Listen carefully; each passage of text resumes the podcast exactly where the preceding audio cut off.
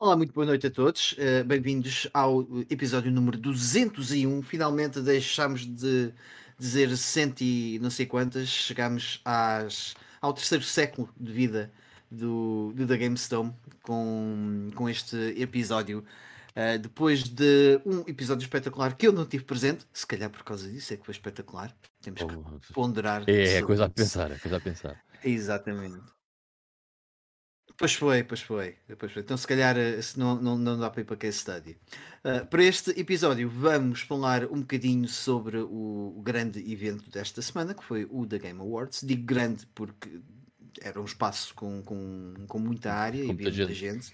e de certeza com muito dinheiro envolvido. Portanto, uh, é grande nesse, nesse aspecto. Uh, e vamos também, obviamente, dar aqui o, o nosso parecer, uh, se calhar até mais pela questão dos trailers, e obviamente vamos uh, picar o ponto aqui e ali no, no que se passou ao longo deste evento. Para esta discussão, uh, tenho aqui comigo o Ivan Cordeiro, Como é que é? o Carlos Nunes e o Ivo Leitão. Ora, boas a todos. Eu nunca me apresento, vocês já têm reparado, mas também não querem saber, não é? Mas pronto. Uh, as pessoas também. Ah, não. diz lá o teu nome, vá, diz lá. Não, não digo. Eu Diz vou lá. dizer ao nome, eu vou dizer ao nome das pessoas que estão aqui connosco no nosso chat. Uh, essas Ah, queridas tá bem. pessoas que estiveram aqui à, à nossa espera, uh, nomeadamente o Nuno Lourenço, o Vitor Costa, o Fábio Gicovis, que esteve presente connosco no último, no último episódio, o João Silva e o João Marcos, aqui a turma dos Joões. Está aqui a faltar Joões. Está a faltar, vou marcar aqui no ponto. Mas pronto, fica aqui o registro. Pois é, pois é. Uh, mas, mas vão dizer. E, e, aliás, olha, Ricardo Ribeiro, muito bem, sim senhor. Uh, Oh, oh, e como estão a dizer que é que estás miúdo. Vê lá. Hum. Não está a falar para o boneco, Carlos. Por acaso para nós aqui não está. É Não, assim. para nós estás, Não, dar-se bem. estás a, estás a falar só para três bonecos, Carlos.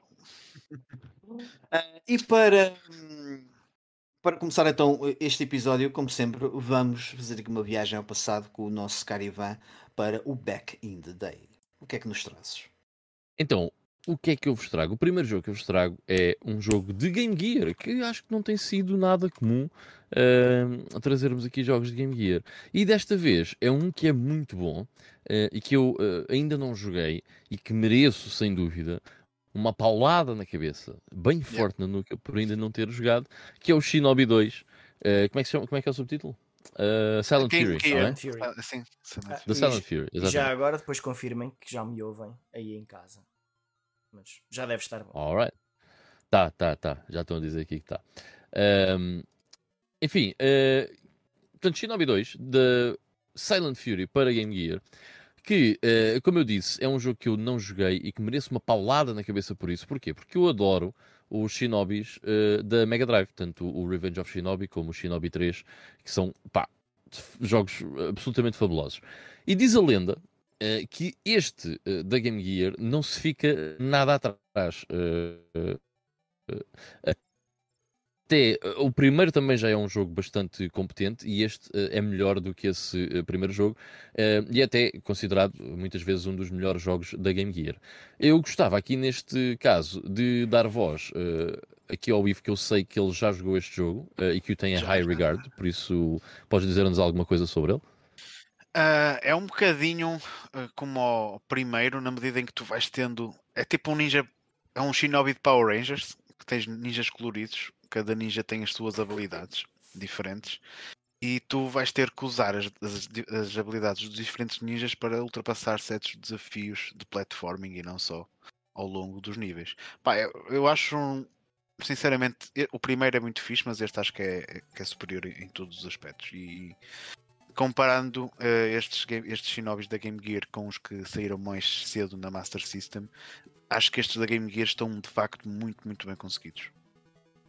Aliás, estes Shinobis parecem-se muito mais com os da Mega Drive do que com os da Master System, de, de Sim. longe, não é? Mesmo as já, foram, do. já foram produzidos nos anos 90, já, já têm aquele, aquele feeling do, dos Shinobis da Mega Drive, sim.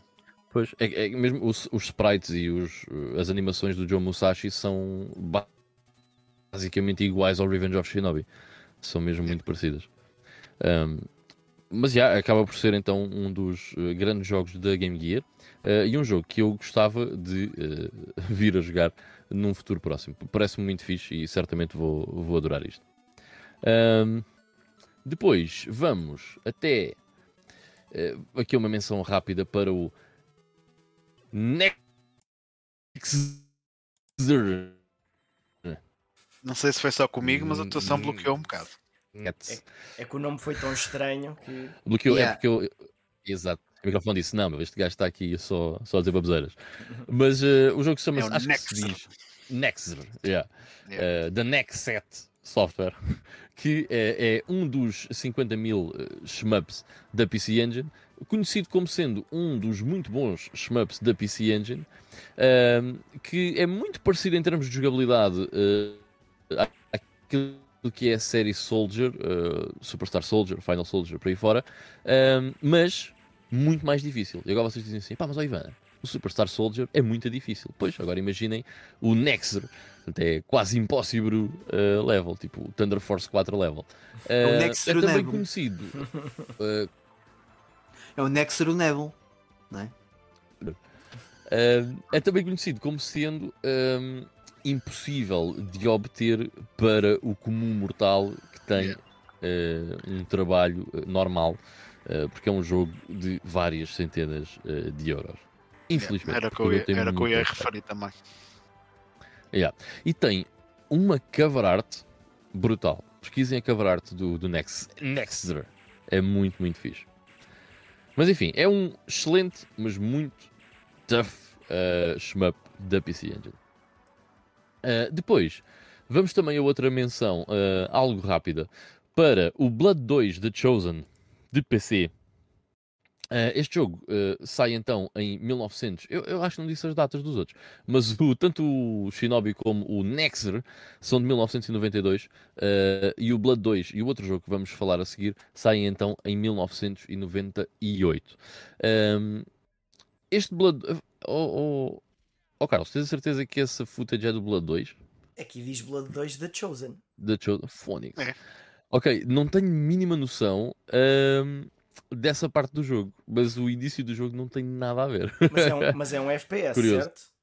Não, não, é um FPS, sim. E, e lá é, para o, para o é fim começa a eu ficar. Vou, eu vou pôr no início para ficar mais. Mais uma cena tipo sci-fi e não sei o quê, mas um, ao início é completamente diferente. Isto deverá ser o início. Eu acho que não, porque se eu não me engano, Será o início era numa cidade. Pá, Talvez, pá, não sei dizer. Mas o início era numa cidade e parecia uma coisa quase como um híbrido entre, sei lá, algo sci-fi, mas com cowboys. Era assim um bocado, um bocado estranho. Uh, Também posso ter uma ideia errada, eu, já joguei isto. Eu, há epá, isso parece o, dezenas de anos. Uh, parece aquele jogo da, da Wii, o Red Steel. Red Steel. Uhum. Mas yeah, yeah, yeah, vamos pedir aqui uma segunda opinião ao. Mas pronto, tranquilo. É, é, é só assim, porque eu tinha uma ideia agora, do jogo um, uh, Vamos experimentar este aqui: uh, Blood 2 The Chosen. E vamos ver. Um, Mas isto aqui. Mas enfim, este, este jogo, este Blood 2 da Chosen, eu lembro-me deste jogo, uh, de jogar isto há, pá, há muitos, muitos, muitos anos. Por isso é que lá está. A minha ideia do jogo também uh, já é uh, muito pouca. Pá, já me lembro de muito pouco do jogo. Mas na altura lembro-me de curtir bem deste Blood 2 da Chosen, que é a sequela do Blood, o, o Mythic Blood, que é um daqueles pixel-based FPS muito conhecidos do início do, dos anos 90, uh, tal como muitos outros, e era extremamente violento, tipo como era o Shadow Warrior, por exemplo, uh, era muito conhecido por isso, e por ter um ambiente bué macabro. Este Blood 2 uh, era bastante diferente, porque ele passa-se em... passa-se no futuro, futuro próximo, e tinha um aspecto muito, muito distinto. Mas eu, na altura, curti bem deste, deste Blood 2. Este jogo é da Monolith. Um, o que é que a Monolith fez?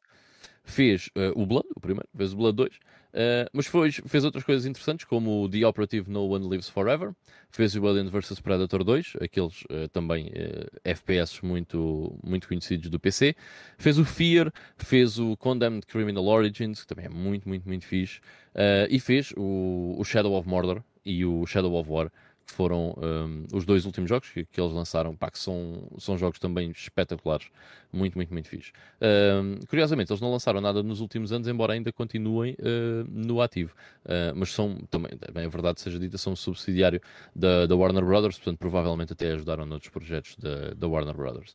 Um, mas já, epá, é, um, é um FPS competente da altura. Sei que não é assim muito amado, uh, mas é um FPS porreiro. E o que eu me lembro era de ter uh, uma estética uh, muito hardcore para a altura e uma história incrivelmente complexa para um FPS, principalmente em 1998. Estamos pouco tempo depois de ter saído o Half-Life, este também tinha uma história já uh, algo complexa. Embora seja muito diferente uh, em termos cinemáticos, o Half-Life dava 75 a 0. Um, e depois. Já, já, agora, só por curiosidade, eu estava aqui a ver uhum. alguns clipes de jogos chamado Blood 2, mas nota-se que a interface, tipo da quantidade de balas, isso é diferente nos dois que eu tenho encontrado. A única diferença é que um diz Blood 2, que é um 2, e outro tem Blood 2 em numeração romana. Não sei se serão dois jogos diferentes, mas pelo menos o, não... o subtítulo também é igual, por isso acho muito estranho. Eu não sei mesmo dizer, como eu disse, já, já joguei este jogo há muito, muito tempo, mas o que eu me lembro era de pelo menos o início, porque nós quando éramos putos jogávamos muito o início, não é? Uhum. Um, era diferente daquilo que, que, tu estás aí a mostrar. Mas agora, quanto diferente, Pá, também já não tenho, Pá, já não eu, tenho noção. Mas lembro-me que joguei tipo muito vila, o primeiro cidade. Blood, mas o segundo por acaso nunca joguei também. Não, não te posso ajudar com isso. Yeah. Okay. Mas sim, tinha ideia de começar numa cidade ou numa aldeia ou something like that. Isto Pá, não, agora mas não é, é, mesmo o início do jogo. Agora. Alright. Uh, mas vamos passar à frente para um dos jogos mais importantes de sempre, que é, é um jogo relativamente medíocre que se chama Ocarina of Time, considerado por muita gente o melhor jogo de sempre. Por demasiada gente. Bem, estou a brincar. Eu, eu tenho. eu, não sou, eu não sou o maior fã do Ocarina of Time. I, I don't think it's that good. Mas, mas sem dúvida que, que, principalmente quando saiu, eh, era um jogo fantástico. E o que é que eu fiz? Mas já agora, eu por acaso abri aqui um para, site. Para muita gente, há Zeldas melhores que foram lançados antes e há Zeldas melhores que foram lançados depois. Sem dúvida, sem dúvida, sem dúvida. Um, mas uh, todos nós sabemos que o Ocarina of Time foi extremamente importante, ok? Uhum. Porquê? Há vários fatores, mas tal como nós falamos muitas vezes do, do, do Mario 64 como quem criou o standard de, de, um 3D platformer, o Ocarina of Time, no fundo, também fez um bocado isso para um jogo action-adventure, não é? Yeah. Um, e tem alguns, algumas coisas fundamentais no Ocarina of Time que não existiam na altura uh, e que foram revolucionárias e que hoje em dia estão em todos os jogos. Uh, aquela, aquela que provavelmente salta mais à cabeça do pessoal um, eh, é o, o lock-on, ok? Ou seja, numa câmera 3D termos um, um botão para fazer lock no inimigo uh, para podermos combater uh, à vontade sem uh, o foco sair desse inimigo que vocês estão a pensar, então, mas isso é uma coisa perfeitamente normal. Não era antes de 1998 antes do Ocarina of Time. Um, e, e veio, ajudar dúvida... muito, veio ajudar muito porque num, num espaço 3D, uhum. Onde a movimentação de câmeras ainda não estava, ainda estava a ser aperfeiçoada, o lock ajudava a centrar, a fixar a câmera ou o ponto de atenção num único sítio e nós andávamos à volta desse ponto de atenção. E isso ajudava uhum. muito na, portanto, na navegação do, do, do espaço em que estávamos a circular. Sem dúvida. E não só na navegação, porque não se esqueçam que estamos numa altura de um só analógico, ok? O segundo analógico só iria ser um, introduzido mais tarde. Um, aliás, por acaso estamos em 98. O DualShock é de 98 ou não? Ou é 99? Por acaso não tenho a certeza. Depois tens o. Tens outro. Yeah. O Dual Analog, que sai é antes 97. do DualShock. Eu acho que é de 97 o Dual Analog e o DualShock é de 97. É de 98. Exatamente. Exatamente. Ok. Mas pronto, em teoria, certo, estamos numa altura onde uh, era só um analógico uh, na Nintendo 64 ou na PlayStation ainda temos de ter em consideração que nem todos os comandos tinham DualShock, portanto os jogos uh, não eram feitos para usar um DualShock à partida, porque nem todos os consumidores tinham um DualShock. Lembram, por exemplo, do Ape Escape, certo, ser comercializado como o jogo que necessitava de um DualShock, mas a maior parte do, do, dos casos não era assim. E não só pelo, pela câmara 3D, uh, o lock-on era super importante, não só por isso, uh, mas também para focar a ação naquele inimigo, porque nós hoje em dia olhamos para um jogo como Bayonetta 3 ou como o Devil May Cry 5 uh, e o lock-on é estupidamente importante nesses jogos, tal como é, por exemplo, num Dark Souls ou num Demon Souls, onde o lock-on é essencial para nós conseguirmos controlar a ação e o combate contra, contra os inimigos. Portanto, é uma feature estupidamente importante do, que foi criada aqui pela primeira vez no, no Ocarina of Time. Um, e depois tem outras coisas que eu, que eu vim ver um, e que achei também interessante, que é o sistema de câmara do Ocarina of Time uh, é também um, muito revolucionário. Vá.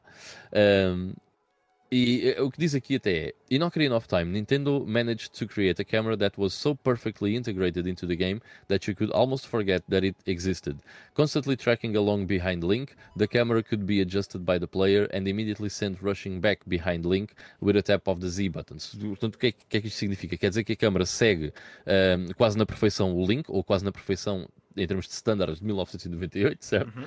Quase na perfeição, as costas do Link, que podemos olhar livremente, mas que temos um botão para resetar a câmera para trás do Link. Uh, epá, e, e, lá está, agora, isto o, não era como na altura. O bocado de gameplay que estávamos a ver, até é um excelente exemplo disso, porque era em corredores bué estreitos e uhum. a câmera nunca. E a câmera está sempre a focar nele. É normal, Sim, hoje, nunca... yeah. é normal hoje em dia vermos jogos que não conseguem fazer isso. Yeah, yeah, Exatamente. Ficam presos numa parede. Um yeah. é. Havia muito clipping nessas fases. Yeah, yeah, yeah. Mas pronto, um, uh, eh, e mesmo o combate no, no Ocarina of Time era, era muito avant-garde para, para a altura. Uh, é um jogo sem dúvida que um, levou aquilo que poderia ser um action adventure numa altura muito preliminar uh, dos jogos de uh, três dimensões, uh, mais além do que aquilo que, que se tinha feito até então. O que é curioso, porque nós se pensarmos no PC, certo? 1998 havia boas de cenas em 3D para o PC, um, mas nas consolas era, era um mundo bastante diferente e, portanto, nas consolas, uh, tendo em consideração que não temos a, a tal cena do, de, do rato e do teclado, uh, foi muito importante uh, a integração deste tipo de, de, de, mecânicas no, nos jogos daqui para a frente. Um, e pronto, para o nosso mas... back in the day, é isso. Deixa-me só acrescentar aqui em relação ao Zelda. Eu acho que há outra coisa muito importante que o destaca uhum. na, nas listas de muita gente.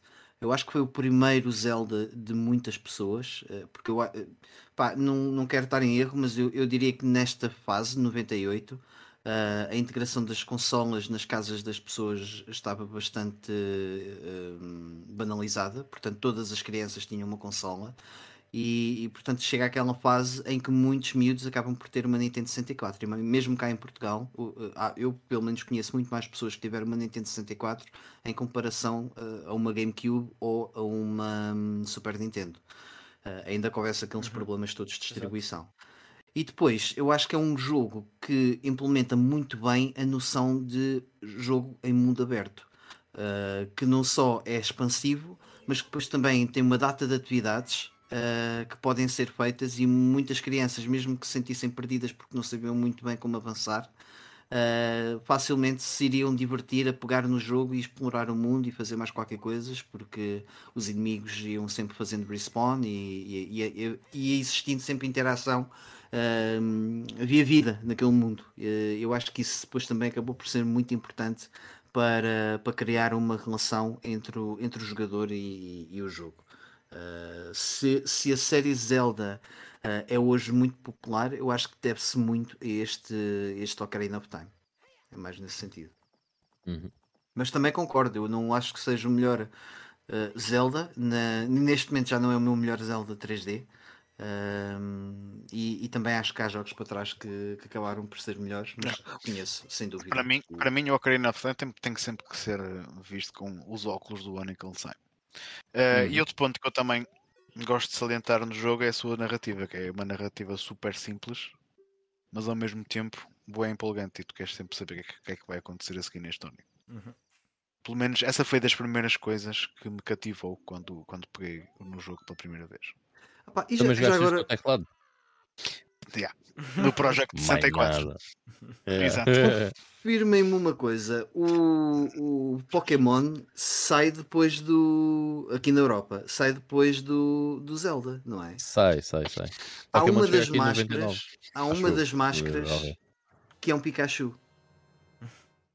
Uma, uma das há uma, uma side quest que é com máscaras, que vamos colecionando máscaras, e uma dessas máscaras é de, é de um Pikachu. Por acaso, o Pokémon Red and Blue saem cá a 5 de outubro de 99. Yeah. Eu também, eu também, eu também uh, achava que sim, que tinha, tinha saído mais tarde cá. Uh, mas quando estive a jogar este jogo, já há uns, uns anos, uh, e vi isso, por acaso chamou-me a atenção, porque pensei: hum, olha, os gajos aqui já estavam a mostrar coisas que não estavam cá. Uh, e o pessoal nem se estava a perceber, mas estava aqui algumas referências uh, engraçadas.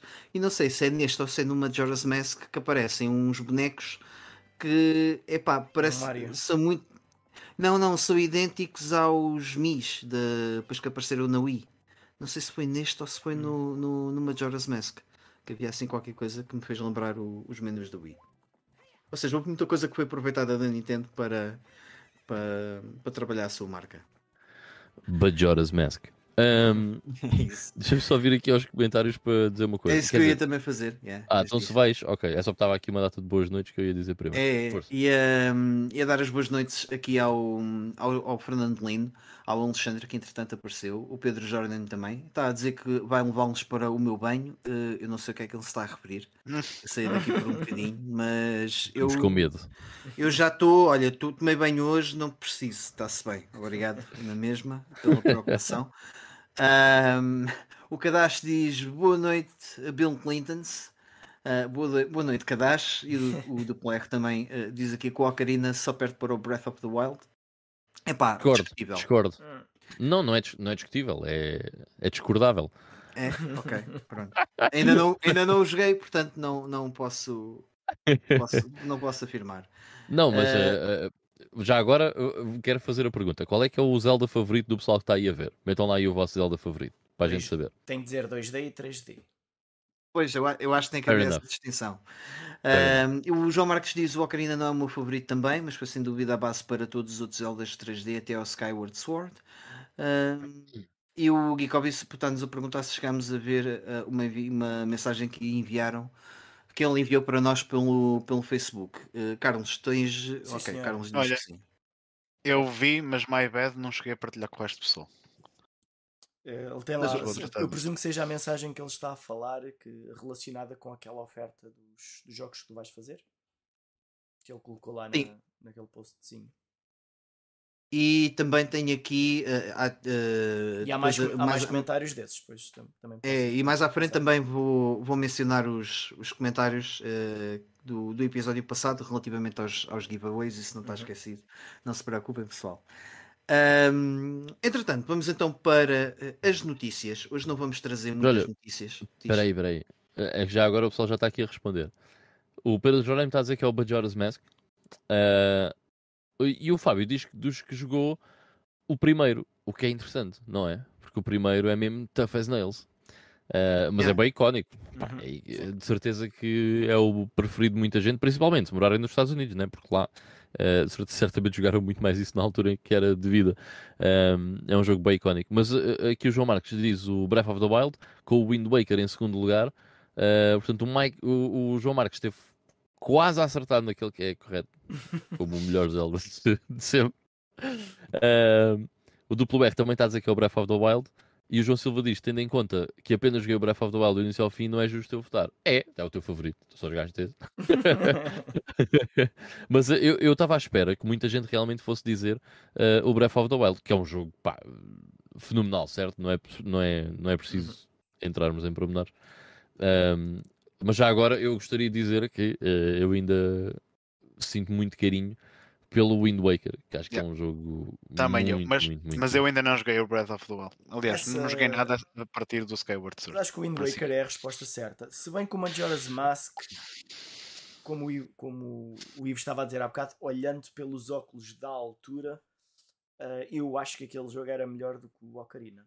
Mas, mas também concordo que como sai um bocado fora da, da fórmula que o hum. pessoal hum. talvez não tenha gostado. Yeah. Eu, eu detesto jogos em que tenham um tempo limite para fazer o que é que seja. Aquilo não tens um tempo limite. Pois, eu não sei, um mas, mas tens um grande mas ali no meio, não é? Mas tens, de certo modo tens. Sim, tens. mas não, não é um game over se não consegues. Eh, portanto, não é, é só chato. Não perdes por é causa é disso. Mas, mas eu, o conceito do jogo é muito fixe, sim. Olha, o, já agora, o, o João estava a dizer que tem que tirar o pó ao Wii U para jogar o Wind Waker. E ah, meu, faz isso. Até porque a versão do, do Wii U do Wind Waker um, opa, é daquelas versões que só tens a ganhar. Uh, não, tem, não, não faz nada de mal. É, é, só, é o mesmo jogo, mas melhor. Uh, Sim, pá, é excelente a versão do Wii U. os bocados piores do jogo. Exatamente. Sendo assim, já que não decidimos qual é que é o melhor uh, Zelda, não, uh, o melhor Wind Waker, okay. uh, já que não decidimos qual é que é o melhor Wind Waker, vamos uh, então para as notícias desta semana. como eu disse, vão, vão ser curtas até para nós podermos dedicar um bocadinho mais à, ao, ao nosso tema central. Uh, e o Ivo vai-nos falar de um senhor que volta e meia vai aparecendo aqui na nossa secção de notícias. Ivo, o nosso amigo, o nosso amigo Yoshinaga, lembram-se de eu ter dito que ele tinha sido preso há uns, umas semanas atrás? Uhum. Pronto, voltou a ser preso outra vez pela mesma coisa. ele já tinha sido preso por uh, divulgar ou terá proveito de ter informações confidenciais para comprar ações de empresas que ele saberia, sabia de antemão que o valor dessas ações ia subir, uh, e voltou a ser preso por uma jogada similar, mas agora para outro relacionado com outra, uma outra empresa, com outro videojogo, mas é, é, o mesmo tipo de crime. Portanto, eu não sei, eu não sei o que é que o Ministério Público japonês está, está a fazer, se eles estão, se eles estão a prendê-lo uma vez de cada vez, que é para o gajo pagar sempre uma fiança e depois estar, estar sempre a ir lá dentro outra vez, ou, ou se de facto estão a descobrir aos poucos e poucos uh, estes novos casos. Mas pronto, lá está, é... lá está o homem. Coitado, coitado, da, coitado da família do gajo. Deve, já para deve tudo. ter deserdado 30 vezes. Para tudo, ok. Porque temos aqui um momento muito especial. Um, opa, deixem-me ver aqui, estou só aqui a pesquisar uma coisa, mas veio aqui ao nosso chat o da Fred Strasher, meu. My friend, há montes de tempo que não te vejo. Se tiveres o meu número, manda-me uma mensagem uh, que eu curtia bué uh, de falar contigo outra vez. Pá, o Fred Strescher, uh, ele teve cá no, no podcast. Pá, é uma, um rapaz que eu já conheço há bué de tempo aqui destas andanças. Aliás, até conheço pessoalmente porque uma vez ele me apanhou no metro em Moscavide ou uma cena assim, e tipo, ah, tu és o Ivan. Eu tipo, yeah, pai, passámos a falar a partir dali. Um gajo grande bacana. E pá, não houve já bué de tempo. E já tinha pensado uh, até num vídeo que eu fizesse no meu canal, dizer: Man, se por acaso uh, vires isto, manda mensagem. E pá, o... ele está aqui. Viste-me eu, para ti não foste falar, meu. Olha-me este gajo, viu-me no concerto e não me foi falar. Ah, agora, agora fiquei chateado. Um, opa, o Fred Thrasher teve cá no, no episódio número 83 uh, do, do GameStorm, pá, aqui a, a, comentar connosco. É um metaleiro de gema, um, por isso é que ele também foi ver uma das melhores bandas do mundo. Uh, mas pronto, desculpem lá interromper, mas queria só uh, dizer isto, meu. Pá, uh, grande abraço, André. Uh, ainda bem que estás por aí. Uh, pá, e diz qualquer coisa, meu. Se tiveres o meu número, diz qualquer coisa, se não, pede. O GameStone a tornar-se um, um, espaço dating, muito bem, sim senhor. Já estou a tentar tratar o Ivan, o Ivan, o Ivan acabou de fazer match. Me liga, vai. e digo isto e no chat aparecem umas mensagens interessantes. yeah, meu, yeah, por isso é que eu disse, estou a tentar tratar disso. Ok, por acaso estava a falar de, de, das mensagens. Um, estávamos a falar de, de Yuji Naka. Um, epá, sabes uma coisa, Ivo? Eu acho que Mesmo. o Japão é um, é um país tão sofisticado que hum, a cantina das prisões deve ser muito boa. Então o Yuji Naka achou que devia de. Hum, considerou a vida dele. Diz: se calhar está preso não é assim tão mal. Eu tenho que ir lá para dentro. Se calhar. Eu acho que só lhe resta daqui a um bocado o gajo comprar, sabes? Aquelas, aquelas, aquelas espadinhas que eles têm assim, tipo deste tamanho. E ir depois. E enfiá-la no bucho. Yeah, yeah, yeah. Vai dar um passeio numa floresta e depois, pumba, pega lá. Pá, este senhor, uh, para mim, uh, neste momento é, é o Yuji Kaka. Pá, não, este, este, sócio é mesmo ridículo. Eu, uh, das últimas vezes que eu ouvi falar dele, tipo das últimas 5 ou 8 ou 6 vezes que eu ouvi falar dele, é sempre, é sempre mau a experiência de lidar com, com o Yuji Kaka. É sempre mau. Portanto, epá, man. Mas na prisão yeah. gostaram do gajo. Não deve ter gostado muito, então o gajo mandaram preso outra vez, mandaram-no então, embora. Mas depois chamaram-no outra vez, sentiram saudades do gajo. Não, ele é que ir lá para dentro. Agora vai ser expulso outra vez do estilo. Ai, lá vem este gajo, meu, base daqui, meu. Uh, noutras notícias, uh, temos aqui então uh, desenvolvimentos naquilo que é a aquisição da, da Blizzard por parte da Microsoft. Carlos, o que é que o, os teus repórteres conseguiram sacar aqui da, destas, de, desta aquisição? Olha, na verdade há, há várias pequenas notícias que andam à volta da, da aquisição. Portanto, um, uma delas foi uh, o anúncio da parte da, da Microsoft que já tem um acordo de 10 anos com a Nintendo para lançar os jogos de Call of Duty também na, na consola que a Nintendo tiver. Portanto, um, algo que também já aconteceu no passado, na Wii, na Wii U, teve vários jogos de Call of Duty. Uh, e então é interessante ver, eh, ver isso, uh, tipo, como se o negócio já tivesse feito, já estão a fazer acordos um bocadinho à frente. Portanto, depois, nesta sequência, a Sony supostamente uh, tem um memorando interno em que diz que, que aquilo é só, como diz aqui, smoke and mirrors, é esse, esse acordo, que os, os utilizadores das consolas da Nintendo não querem esse jogo, porque são, é tudo malta nova, e, e o jogo, quando surgiu em consolas da Nintendo, foi sempre um flop. Portanto, é, é, portanto, é a Sony a, pronto, com dor de cotovelo. Uh, pronto. Depois a outra notícia que surgiu antes ainda dos Game Awards foi que a Microsoft ia ser processada pela FTC. Uhum. Uh, lá uma cena qualquer do trading e de comércio. Uh, por causa da, da tentativa de aquisição e portanto, isso poderá prejudicar ou atrasar a aquisição. Vamos ver. Já agora, uma cena para o pessoal. Esta cena da aquisição da Microsoft, uh, do, da, da, Microsoft adquirir a Activision Blizzard, acham que seria uma cena positiva, uma cena negativa ou nem, que é que isso, isso, não interessa nada a ninguém? Não interessa. Pois, enquanto agora... os jogos, enquanto os jogos que me interessam deles continuarem a sair no PCM, good.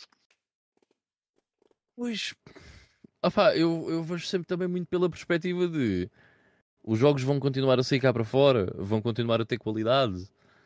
É, se isso continuar a acontecer, epá, tanto me faz se aquilo é da Microsoft, se é da uhum. Sony, é-me bem diferente. Para quem só pode escolher uma consola de uma geração, vai ter uma escolha difícil, sim. Mano, mesmo Opa, assim, não sim, sei. Mas olha, se calhar. Até será mais fácil, porque bom, se o acordo está também para a Nintendo, quem tem uma, uma consola ah, da é Nintendo. Sim, mas hum. eu, nem estou a falar da Switch, o, o que houver, mas uh, pode comprar ali. Pá, não, não se esqueçam que há muita gente que compra, por exemplo, um FIFA para a Switch, quando é uma experiência muito pior. Mas há quem o compre, ainda assim. E se calhar podia, se não tivesse essa possibilidade, até comprava outra consola para comprar o FIFA, tipo uma PlayStation 4 ou, ou até uma mais recente. Ah, eu, eu não é. vejo um grande problema nisso. Vejo é uma grande vantagem para quem tem o Game Pass, que nunca mais compra o jogo. Ah, sim, isso sem dúvida nenhuma. Uh, e olha, para pa pessoal que, opa, que, que ainda joga World of Warcraft, por exemplo, era uma cena muito fixe, né? Uhum. Pagas o. Porque o que eles estavam a dizer era pagas o Game Pass, não precisas pagar a subscrição. Até eu jogava World of Warcraft. Sim, sim, sim. Bem, era melhor não, senão ainda ficava lá preso. mas, mas teria vontade em pelo menos ir lá um bocadinho. Mas eu, eh, eu acho que o que o Ivo está a dizer é que é problemático, que é vai ser uma escolha eh, se calhar vai ser uma escolha difícil fazer a, a, escolha entre uma console e a outra. Pois, aí é que está o problema. É que eu acho que a escolha neste momento é demasiado fácil. Uh, e isto poderia equilibrar um bocado as coisas. E eu acho que é, que é por isso que eu não percebo porque é que estão a pôr este deal on hold. Que o, o, o, o Fábio estava aqui a dizer, acho que começa a tornar-se um pouco monopólio por parte da Microsoft. Epá, eu não acho. Porque se há uma empresa que detém uh, 75% do market share e outra tem 15%, certo? Bem, estou a dar um market share ridículo à Nintendo, mas não interessa, para pôr o ponto. E outra tem muito menos. Não é pela aquisição da Activision que as coisas vão se tornar uh, o oposto. Se calhar tornam-se é 50-50. Talvez, se uhum. calhar. Mas isso é bom, adivinhem para quem? Para nós. O que, o, que, o que estás a dizer é o contrário de, de haver um monopólio, portanto, há um equilíbrio Exatamente. da balança se há um equilíbrio e se uh, uh, existe a dúvida do consumidor entre comprar uma consola e outra, quer dizer que uh, quem fabrica essas consolas quer, vai fazer um esforço ainda maior para as vender. e se calhar já não sobe o preço das consolas de 500 para 550, por exemplo. Vou dar um exemplo. isso, isso, é bom, sim. Pronto, e, e eu, eu, isto é tal cena, man, nós, como consumidores, só temos a ganhar com competição. E se isto gerar mais competição para a Sony, é, é ótimo para nós. Portanto, eu não vejo um porquê de, deste deal uh, não ir para a frente. E atenção que eles não bloquearam o negócio. Pelo que eu percebi, que não percebo nada destas coisas, mas pelo que eu percebi, uh, isto pode ser um entrave, principalmente porque, mesmo que a Microsoft ganhe o processo, uh, este processo contra a Microsoft, Uh, como o negócio tem que estar fechado até junho, é muito provável que tenha que ser renegociado uh, depois disso. Ou seja, pode alterar os termos do negócio. Portanto, não é que eles tenham perdido o negócio, mas pode ser mais difícil. Até podem perder, não é isso que eu estou a dizer, mas pode tornar-se mais difícil. Agora, há uma particularidade interessante de um senhor chamado Bill Gates, que é, ele não gosta de perder, uh, nem diga feijões, man, mas se fosse grãos de areia, o homem também não gostava de perder, porque feijão ainda dá, é comestível e tal, mas o homem nem grãos de areia gosta de perder. E eu tenho a certeza que numa cena destas o Bill Gates estaria a dizer, uh, agora não sei se ele se importa com isso, mas estaria a dizer: Ah, é, ah, é, estou-me a tentar bloquear. Então agora vou comprar a Activision, vou comprar a Square Enix. ele vai fazer ainda pior e vai investir o dinheiro que fosse preciso mas, para, é assim, para fazer isto acontecer. A, a Microsoft, se quisesse, tinha capacidade de comprar a Sony. Portanto. É pá, também não sei, não faço ideia. É mas... não sei. A, a, Microsoft tem dinheiro nunca mais acaba. E Sim, ok. Se, não estou a falar da, da, sec, vá, da, da parte de, dos videojogos, mas a Microsoft em si pá, tem dinheiro para comprar uh, praticamente qualquer empresa que anda por aí. Sim. Sim, sim. Aliás, a Microsoft tentou comprar a Nintendo aqui há uns tempos, lembram-se dessa, dessa cena. Olha, temos aqui só mais uns inputs. O João Teixeira estava a dizer: uh, Microsoft fazer jogos, não, preferem comprar quem já os tenha feito. Pá, yeah, eu aqui também vejo um bocado. A Sony também fez isso. Uh, durante, não foi é, de repente, uh, mas foi durante uh, algum tempo, não é? Ou seja, durante a PS1 e a PS2, foi adquirindo estúdios que trabalhavam maioritariamente para eles, como claro, o caso da, Naughty Dog, certo? Um, foi ao longo do tempo. O que é que a Microsoft está a tentar fazer? Um, é fazer isso tudo de uma vez, porque ao longo do tempo não o fez, basicamente. Uhum. Não, uh, dizer, a diferença algum... é a, a, Microsoft neste momento não está a comprar estúdios, está a comprar grupos. É isso, okay. mas era aí que, onde, uhum. que eu ia chegar. Porque eu acho que, neste caso, a Activision é, é mesmo uma, uma entidade demasiado grande e realmente poderá reverter a balança de um lado para o outro. E é por isso que eu digo: quem, quem quiser ter só uma PlayStation, mas gostar muito de jogar Call of Duty e outros produtos que venham do grupo da Activision, poderá vir a ter um problema. Uhum. Mas é como tu dizes, isto gera competição. Enquanto a Sony conseguir competir, porque eles nem sempre têm as melhores condições eh, financeiras, muitas das vezes é mesmo a secção dos videojogos que safa o grupo Sony yeah. como um todo. Uh, enquanto eles tiverem condições para competir, vai ser fixe. Daqui para a frente, we'll see. Uhum. Pois, é, é, não vejo... está, nós não sabemos se a Sony subsiste com uh, eh, 40% de market share. We haven't been there, portanto não sabemos, certo? E para mim é tão simples quanto isso. Pode ser mau se depois os jogos uh, produzidos sobre a alçada da Microsoft não forem bons. Pode ser bom se for precisamente o, o, o contrário. Uh, para mim o que interessa são os jogos. Eu acho que a Sony tem muita coisa em mãos que pode trabalhar, se quiser. Se, os, se as abandonou entretanto, é pá, azar o deles, nomeadamente o Japan Studios. Uh, e portanto a Sony tem muitos assets que se quiser pode trazer ao de cima e retrabalhar e, e lançar coisas novas que eles têm capacidades tem, para isso. Tem muito mais assets do que a Microsoft. Agora, se me dizem que a Sony precisa das vendas dos Call of Duty para produzir um The Last of Us, epá, também há alguma coisa que não está muito bem naquele modelo de negócio, eu diria. Mas, isto sou eu a dizer. Pois, é porque assim, eu acho que o público da Sony uh, divide-se muito no público em que joga, que joga FIFA e Call of Duty e no público que é entusiasta por videojogos e adora os exclusivos da Sony, certo? Porque são uh, maioritariamente todos eles de excelente qualidade, não é? Uh, e eu acredito que para o gajo que joga o gajo que joga Call of Duty e, e, e FIFA para ele é-lhe igual se está a jogar na PlayStation ou se está a jogar na Xbox. Ele vai comprar a PlayStation porque provavelmente é uma consola mais popular e os amigos têm uma PlayStation provavelmente vai por aí. Mas se os amigos tiverem uma Xbox e a Xbox for mais popular, é completamente igual ali porque ele não vai jogar outra coisa. Olha, Reparem numa coisa. Já agora, tipo, só, só uma perguntinha muito rápida, e desculpa lá a minha ignorância. Um, tem crossplay o Call of Duty? Tem, tem. Tem. tem. Até tem é, com o PC. Nem é propriamente então um grande problema os amigos estarem num ou no outro. Ah, não, mas eu não disse os amigos por causa do crossplay. É porque swag, estás a ver? Tu tens uma, eu também tenho ah, uma, boy. Hum, okay. tens um iPhone, boy, também quer ter um iPhone, boy. Sim, mas também até, até então a, Activision era uma empresa, ou seja, era uma third party, portanto. Isso, isso não sei até que ponto é que poderia facilitar em termos de acordos e tinha muito poder hum. negocial para se. Não era uma third party, era a third party.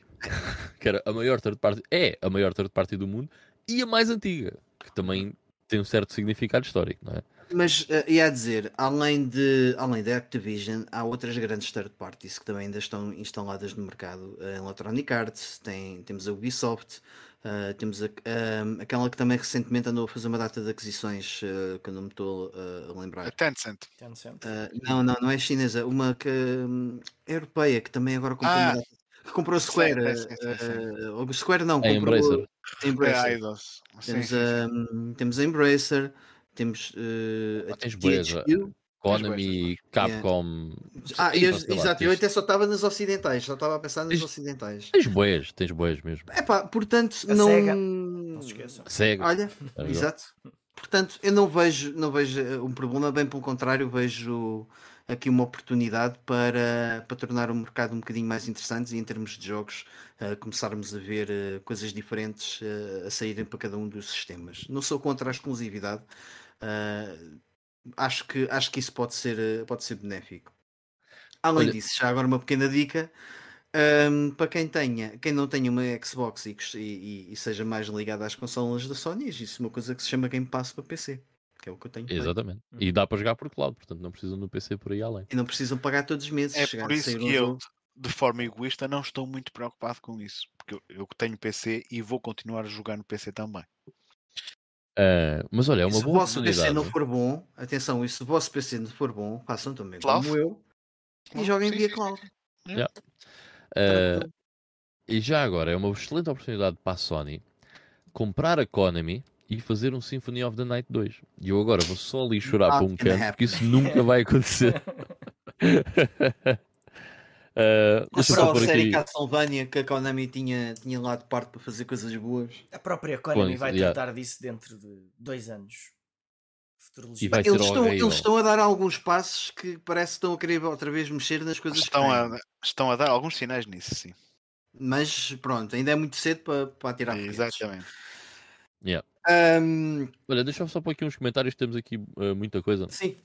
Um, o João estava a dizer, em relação à aquisição, tenho dúvidas sobre as coisas a longo prazo. A curto prazo acho, a curto prazo acho que é fixe, mas daqui a uns, uh, a uns tempos, presumo eu, veremos. Uh, competição, qualidade de jogos, etc. Man, yeah, we'll never know. Se não for para a frente, nunca, nunca vamos saber. Mas eu acho que pode ser positivo para, para todos.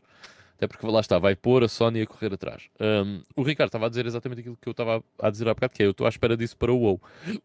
E eu acho que não, é só, não sou só eu e o Ricardo Ribeiro. Eu, pelo menos, gostava de ir lá dar uns toques no WoW, um, sem ficar preso naquilo.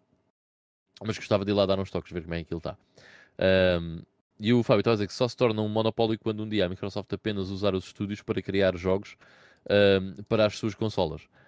Pois, que isso também tem sido outro problema, né? Que é, eles já compraram muita coisa. Agora, o output desses estúdios um, ainda não se viu grande coisa, a verdade é essa. Uhum. E algum do output que se está a ver eram coisas que já existiam antes de da Microsoft uh, comprar antes esses dos acordos. Exato.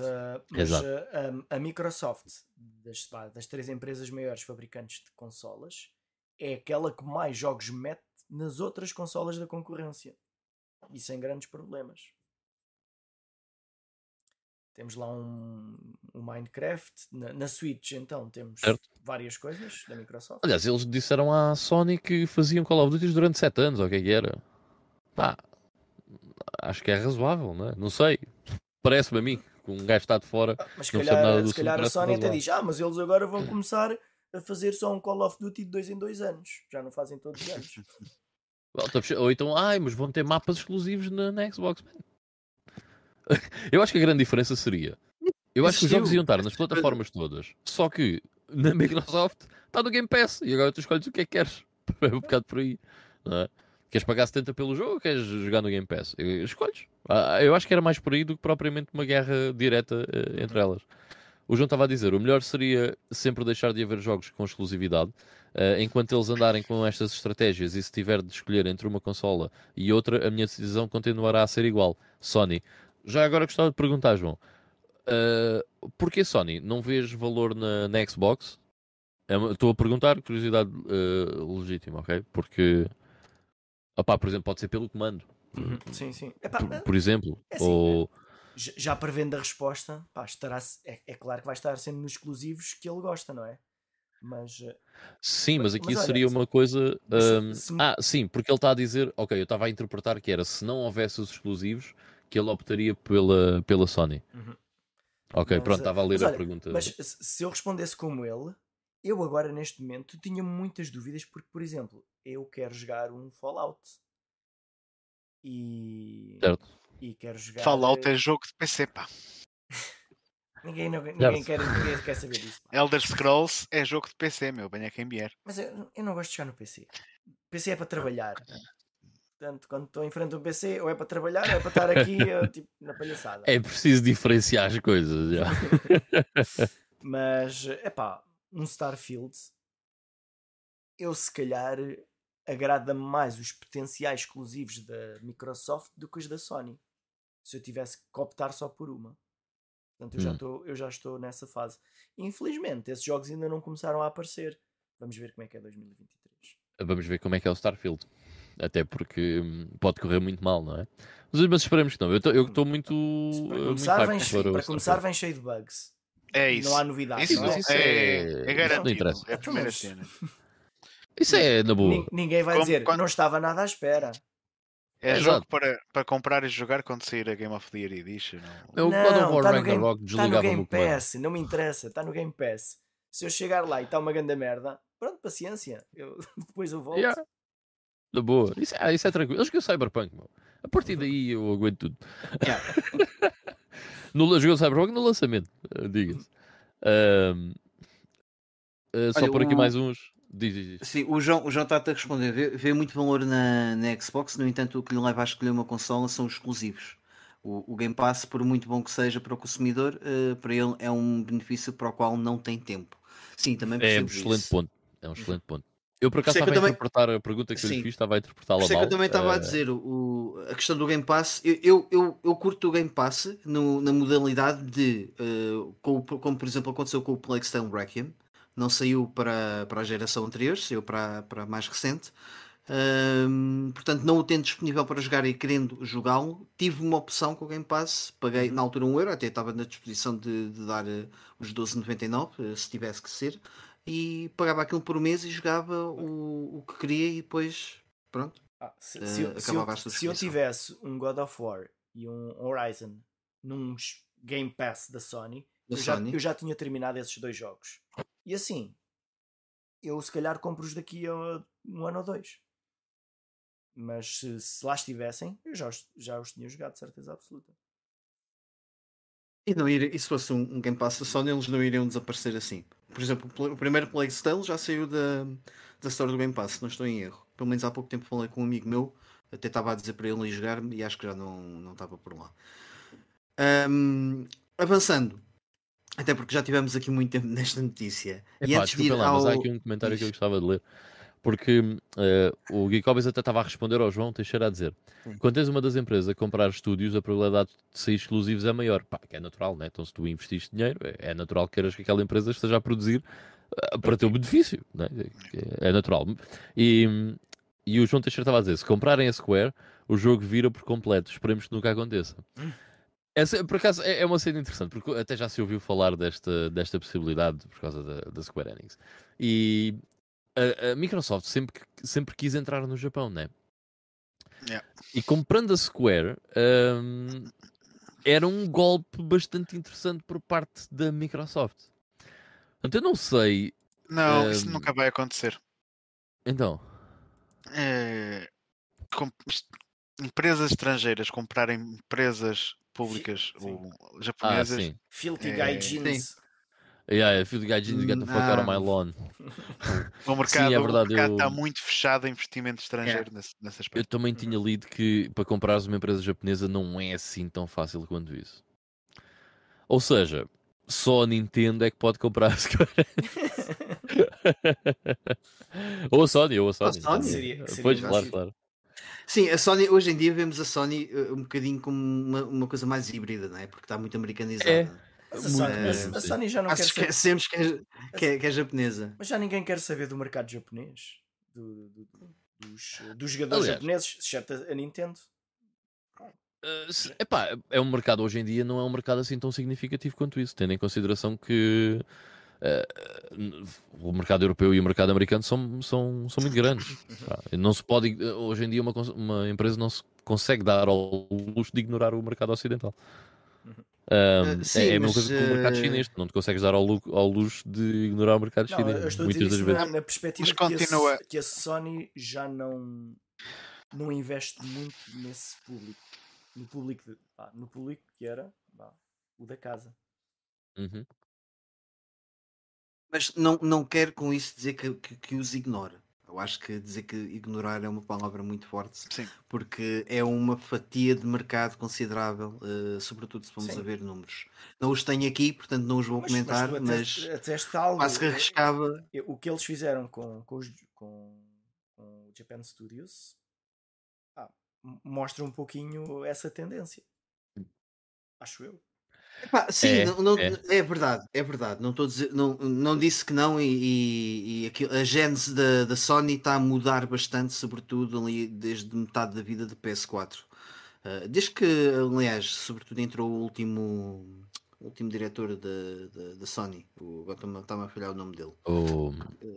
Que teve por Jim, de, Jim Ryan. Jim Ryan, exatamente.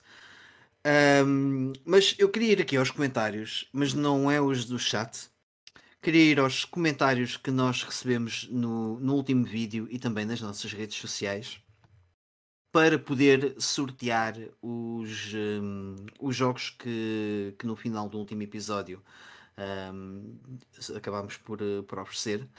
Uh, vou só aqui no instante aos nossos comentários do último episódio.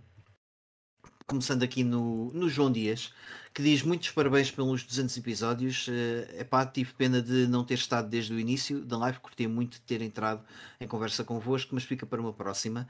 Uh, sim, João, uh, há, de, há de haver próximas vezes. Nós gostamos da, da experiência e acho que é, uma situação a repetir. ele depois acaba por concluir a dizer grande abraço a todos e que venham mais 200. haja saúde para, para a gente os fazer e falta de sono. Uh, o João Souza, que também está aqui connosco em chat, uh, diz como é que é malta, parabéns pelos 200, grande episódio, a história de passarem um jogo no rádio para o pessoal gravar em casa quase me destruiu o cérebro, teria todo o gosto em ter entrado na conversa, uhum. apenas para vos poder agradecer pelo empenho, dedicação e esforço que fazem para manter o podcast vivo e interessante, mas infelizmente nunca consigo ouvir em direto, sendo assim uh, aproveito o desafio do Mike para tentar ganhar o Mario Sunshine. Relativamente a pontos negativos, a única forma de me agradarem por completo seria fazerem episódios de 8 horas todos os dias. Uh, de resto, está impecável. Epá, eu, eu alinhava nisso. Uh, eu alinhava, um ordenado... mas não sei, quem é que, não sei quem é que vai pagar as horas extras. Não, exato, era um, era um, um ordenado. temos, uh, temos que falar com o Vitor. É isso, é isso. O Vitor é o senhor da guita. É. Ele anda lá na, a plantar, uh, diz ele, couves. couves, está-se bem. Já ouvi muita coisa, mas couves hum. não. A química entre todos, eu, eu, o João continua, desculpem, a química entre todos é incrível e tem cada vez mais tendência de jogar os jogos que são aqui mencionados, nomeadamente os shmups. Abraço a todos, Isso, obrigado de novo pela dedicação e por me ajudarem a ter mais umas horas produtivas no trabalho. Olha, Olha top mesmo, significa que a mensagem passa. Exatamente. E outra coisa, uh, o João Souza faz muito bem porque ele aproveita para ouvir. Por isso é que eu gosto cada vez mais do formato uh, podcast. Ele aproveita para ouvir o podcast, está a receber informação. Estamos, uh, pronto, e da nossa parte agradecemos também pelo, pelo, pelo, pelo o tempo de audição. Um, estamos a ajudá-lo e ele também está a ser produtivo enquanto está a fazer, enquanto está a ouvir. Portanto, um vídeo de YouTube não é tão tão fixe nesse aspecto. Pronto, uh, é o meu input e acabo por uh, também aconselhar toda a gente uh, começar a experimentar ouvir podcasts dessa maneira. O Pixel Thing diz muitos parabéns, são malta fixe, abraços. O nosso grande Miguel, Miguel, se estás a ouvir isso, desculpa não ter estado presente no início do, do podcast, não foi mesmo possível. Uh, o Miguel Coelho diz: desculpem lá a qualidade de imagem e som, não tenho possibilidade de montar o setup de, decente, pelo menos para já, por isso, uh, por isso mesmo teve de ser assim. Quando voltar para comemorar os 10 anos de podcast, prometo que vai ser melhor. Miguel, tu quando quiseres, voltas. Ponto. É só o que eu tenho a dizer. Um, o João Silva diz: uh, sigo o da GameStone desde sensivelmente 2015, portanto temos aqui quase uma espécie de early adopter do da GameStone. Uh, e desde aí tem sido muito porreiro uh, ter este momento semanal dedicado uh, exclusivamente a conversar sobre o tema que me diz tanto, com malta que se sente este tema da mesma forma. de uma forma mais pessoal, retiro dois momentos mais marcantes na história do podcast, ambos falados no episódio 200. O primeiro foi o momento em que o Miguel Coelho me abordou para compor um jingle para o podcast, na altura algo muito beat, ao estilo da NES. Master System, eh, que depois eh, ele poderá partilhar pelo Facebook, eh, se achar o, o, áudio, o áudio original. e o segundo momento foi quando convidaram para participar num programa para falar um pouco sobre o projeto O Mestre dos Jogos, que foi muito correr poder divulgá-lo e estar à conversa com, com pessoas que já seguia há tanto tempo. Depois ele diz: Estava aqui a matutar para encontrar algum ponto negativo, mas honestamente não me ocorre nada. Epá, esta mal também é, é difícil apontar nos defeitos. É que assim, a gente assim fica com um ego boeda grande. Ficamos, meu. É pá, não pode ser, não pode ser. Eu, eu, tu é que eu fizeste, muito mal. Fizeste mal a pergunta. Eu, quando pus no Facebook, eu perguntei o que é que podia melhorar ainda mais. Ok, está bem. Depois ainda mais. Ouvir, é, já está bom, mas ainda pode ir mais além. Entretanto, se, se algum de vocês tiver um Instagram à, à mão, por acaso não tenho aqui o, o telemóvel, eh, abre para ver se também existem lá comentários para a gente partilhar aqui. Olha, um... eu, eu abro e, e digo já, mas não já digo, agora. Este ainda não acabei. O João Silva tem mais coisa para Ah, ok, ok, ok. Desculpa. O João ainda diz, eh, tal como uma conversa de café, todos os episódios uh, ainda que seguindo um plano, acabam por ser algo natural, o que é bom uh, tanto para ouvir como para participar. Podia-se falar na questão da duração ter aumentado nos episódios mais recentes, mas quando a conversa é boa, uma pessoa nem dá pelo tempo passar. Portanto, independentemente dos moldes uh, em que o façam, em que façam o programa, é sempre um ponto de encontro para a malta se reunir e falar entre amigos. Na eventualidade de me calhar a fava, tenho preferência pelo jogo de Xbox. Um abraço uh, a todos e continuar com essas conversas durante muito mais tempo. Portanto, temos aqui já uma pessoa para o Mario e outra pessoa para o Oddworld uh, Munch Odyssey. E pelo Facebook. Ah, desculpa, Ivan, tu disseste que tinhas, que tinhas já aí, não é? Uh, quer dizer, eu vou ver, mas eu gostava já agora de dar um shout-out ao João Souza que, que deixou aí nos comentários. Um, porque o João Souza tem uma, uma página de Instagram dele que é João Souza Arte, é tudo pegado, podem pesquisar, at João Souza. Um, e ele mostra aqui um pouco do trabalho que ele faz.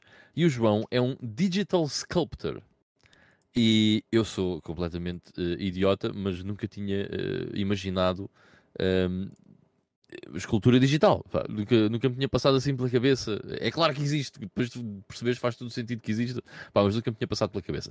Uh, e eu achei uh, este, esta cena muito engraçada. O João trabalha para, uma empresa que está até no, no perfil dele uh, de collectibles, uh, que, que, faz pequenos collectibles que eu achei muito, muito engraçado. E ele é um, uma das pessoas que faz então um, o design desses collectibles. Opa, e eu achei muito, muito engraçado o, o que ele faz e, e queria só dar um shout-out porque é, é, é, muito fixe ver este tipo de, de, de coisas que nós não temos muita ligação ou que não, normalmente não vemos o processo criativo que está por trás de nos, uh, de nos, de nos chegar a, a, ao pacote da, da FNAC uma escultura, uma, um boneco, certo?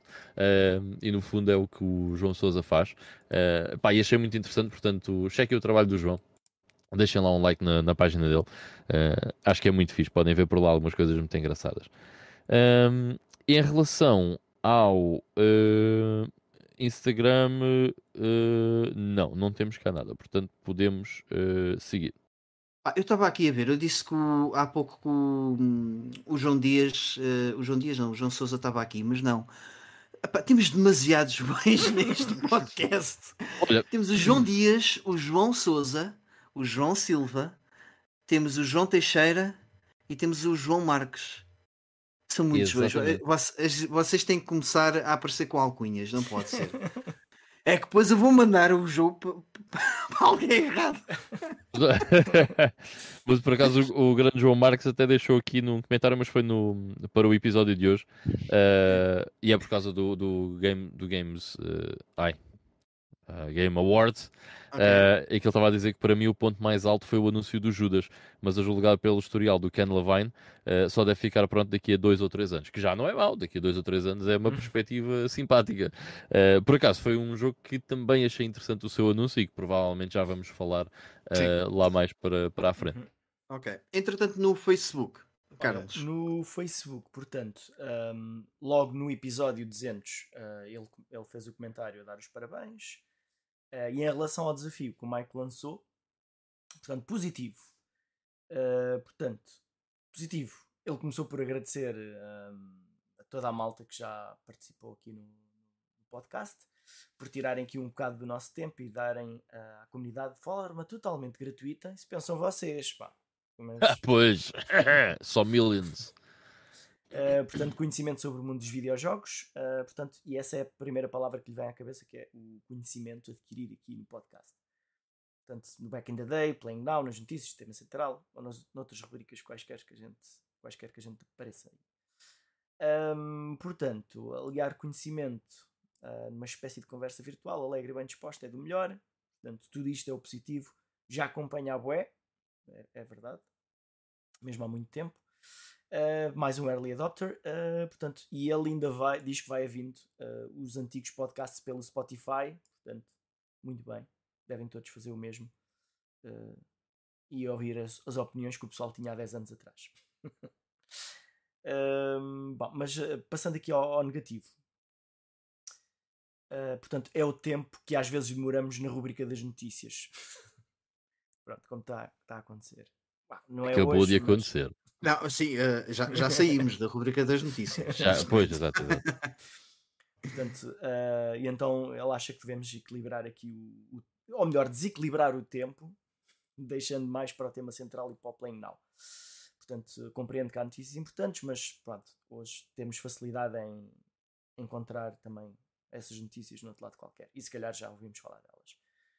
Portanto, uh, e ele diz que a gente não gosta mesmo de Super Mario. Portanto, ele diz que. O, mentira, é mentira. Ele Fábio, diz que o Miyamoto é... fez 70 anos e ninguém falou. Agora, o gajo ser preso, a gente falámos logo. É pá, e é verdade, e voltamos a falar. Tá, o Miyamoto só consegue fazer anos uma vez por ano. Nós estamos, o Yuji Naka tipo consegue, CMTV, meu. o Yuji Naka tipo consegue ser preso tipo, duas ou três vezes por mês. O Ivan é que não gosta do. do... Ah, Olha. não, não é do. Mentira, mentira. É então. É do outro do, do que já faleceu da Nintendo. O... Aí o, o Iwata. O Iwata. O Iwata é que de vez em quando faz umas martices no modem. Eu adoro o Iwata, o gajo é que vem cá chatear uma cabeça.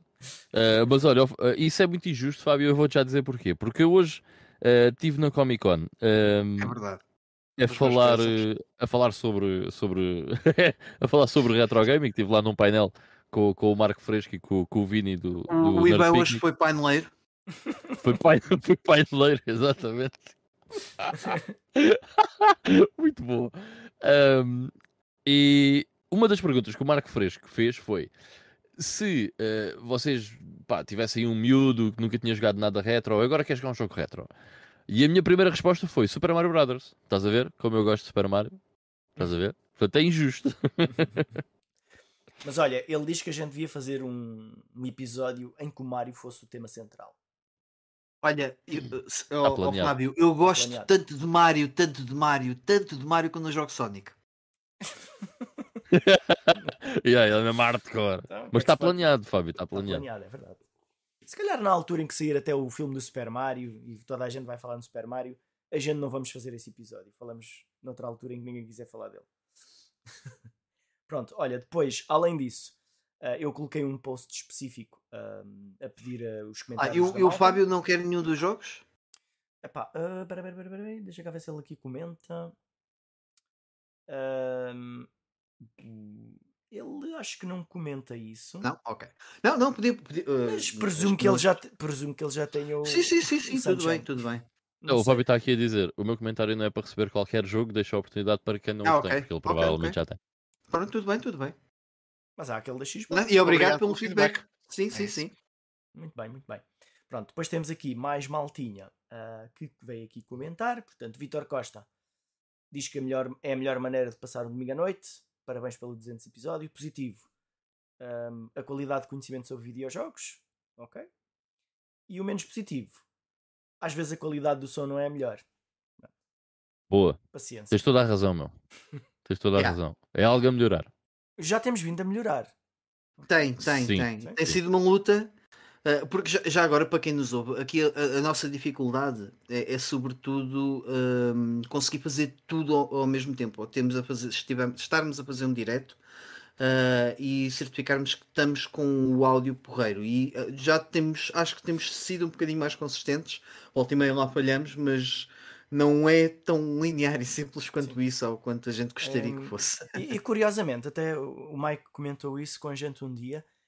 Às vezes no YouTube a qualidade está de uma certa maneira, mas quando, se, quando yeah. depois ele passa o mesmo, o mesmo som para um podcast, parece que a qualidade do áudio fica melhor. Ou seja, talvez aqui no direto uh, isto sofra um bocado. Não é culpa nossa, é culpa do YouTube. Ah, não, é, no fundo é culpa nossa porque se as coisas não estão uh, exatamente como nós queríamos, também uh, ainda não nos demos ao trabalho, se calhar, procurar uma alternativa. Uh, há uma coisa que se chama empregos a full time e às vezes não nos permitem ehm, o, o, tempo necessário para conseguirmos melhorar isso. Mas sim, obrigado pelo feedback. É importante sim, sim. que digam isso sempre, porque também se não se não disserem, uh, a, a, gente às vezes até pode não, não conseguir ter a noção. Okay? É yeah, yeah, porque a nossa percepção é diferente, porque nós não é estamos a ouvir diferente. o mesmo que vocês. Yeah. Uh, mas olha, por acaso aqui o João Teixeira está a dizer nada a apontar relativamente ao som, top, desde há muito tempo, aliás. Portanto, eu, eu tenho noção que houve uma altura que era, era mau yeah. uh, e depois nós, ao, ao, longo do tempo, viemos a melhorar. Uh, e acho que neste momento estamos num patamar onde o podcast é, é, é bastante audível, mesmo se estiverem só a ouvir o áudio.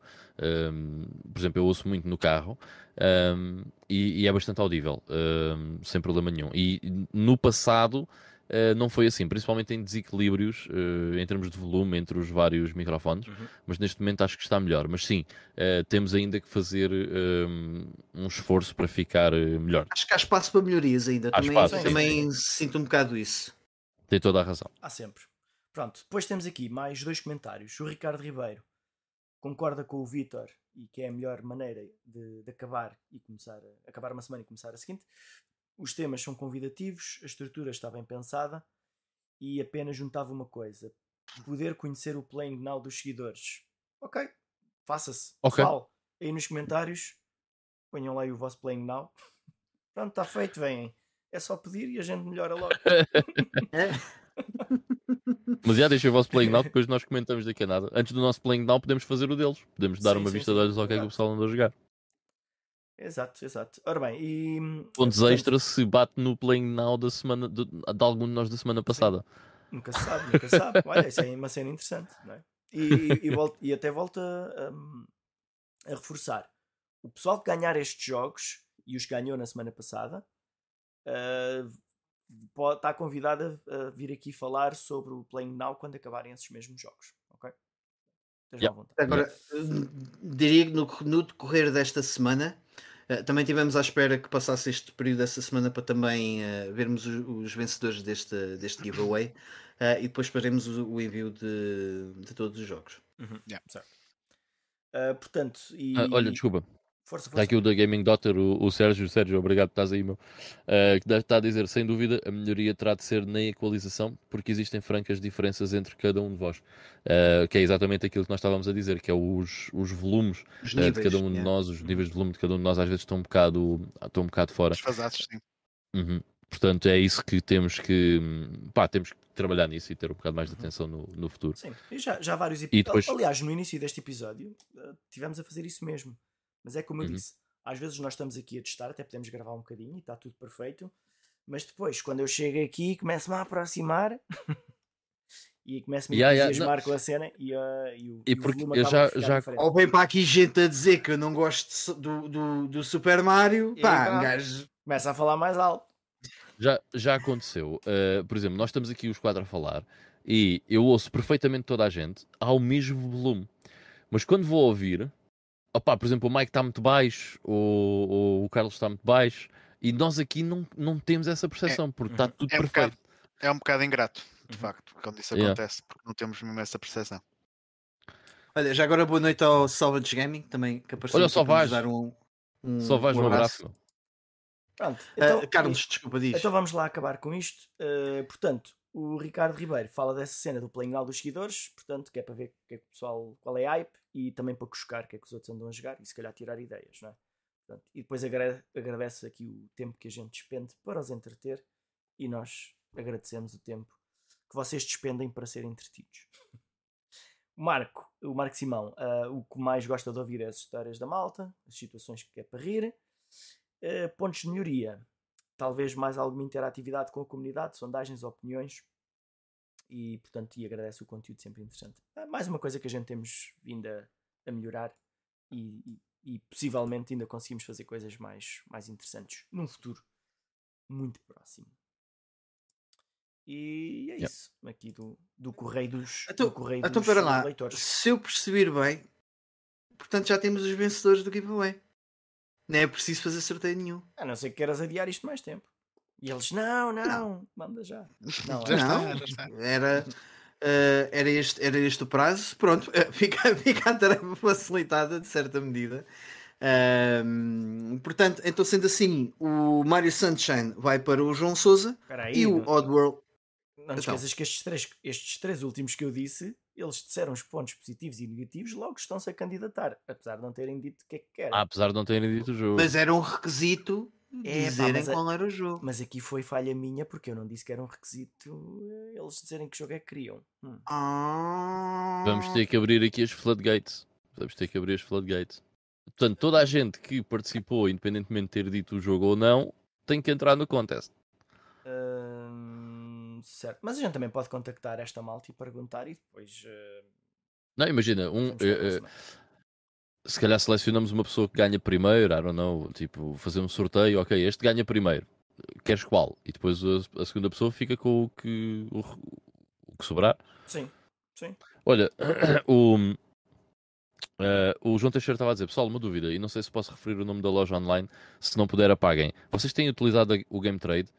Um, Epá, o Game Trade é um projeto interessante e eu sei que o Mike até pode dizer alguma coisa mais interessante sobre o Game Trade. Eu, eu pessoalmente nunca usei o Game Trade. Um, não é por mal, pá, uhum. eu, quer dizer, eu por acaso não gosto da interface do, da interface do, do, do site, mas uh, nunca usei por, por, nenhum motivo em especial, nunca usei Game Trade, mas eu sei que o, o Mike usou e o que o Pajó estava a dizer que usa e já tem lá mais de 200 feedbacks. Eu já, eu também já usei para comprar e para, para comprar mais para trocar, na verdade. O propósito daquilo é a ideia é trocar. E eu já lá tenho trocado e, é, e é, é fácil perceber o que é que os outros têm, o que é que os outros precisam. Às vezes eu quero uhum. despachar alguma coisa que tenho e vou ver quem é que quer. E do que ele tem para oferecer. Às vezes nem há coisas que me interessem muito, mas vou ver lá o que é que poderia ser interessante hum. trocar.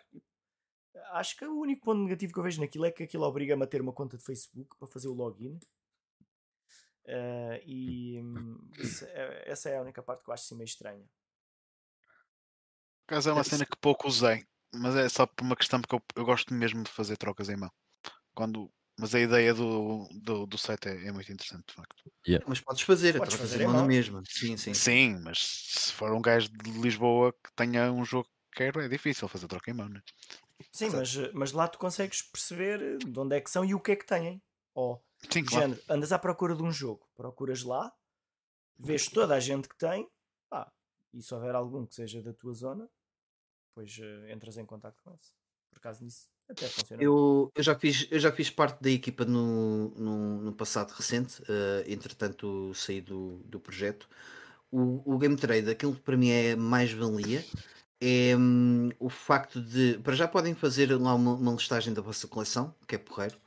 Uh, dá trabalho, mas em qualquer lado que queiram fazer uma listagem vai dar trabalho também.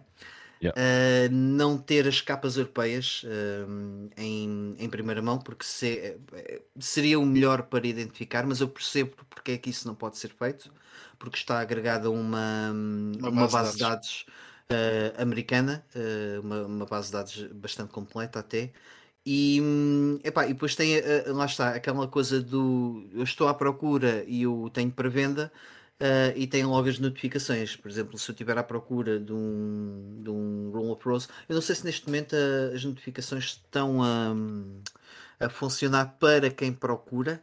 Uh, mas para quem vende, está. acho que sim, estão, sim, sim. ainda estão. De vez em quando recebo um e-mail a dizer um jogo que procura já está disponível. boa, pronto, então é isso. Opa, e é porreiro nesse sentido. Às vezes um, um, jogo que a gente, que a gente queira muito e, e apareça por lá. Um, e às vezes encontram-se bons negócios ali Sim, pelo, mas aquilo, aquilo, aquilo é tão bom quanto os seus utilizadores também, porque aquilo é um claro. site muito de comunidade. Sim. Uh, não, mas, mas sabes, o, o, aquilo, aquilo também não Uh, as plataformas uh, também definem-se pelas ferramentas que te dão e pela liberdade que te dão. E aquela, a Game Trade não te dá, entre aspas, liberdade porque é muito direta naquilo que está a fazer. Metes o jogo, defines o preço, metes a condição, aquilo tem lá 4 pontos de condição, acho que é como, uh, selado, uh, como novo, bom e se, aceitável. Se ligar também. Podes, Aquele podes, exato, número do seu ligar, sou o número 1, um, é mais 20 paus em cima, né? E, e pronto, basicamente, uh, basicamente é isso. Uh, portanto, eu acho que é, é bastante prático. Uh, enquanto, enquanto existir, acho que sim, usem, usem porque é porreirito e é um, é um projeto nacional. Um, o Pajó uh, faz aqui uma pergunta que eu já agora gostava de despender 5 minutos nisto. Uh, o Pajó estava a dizer Game Verna, uh, mas estava bom ou boa merda? em relação à Comic Con. Bem, a verdade é esta.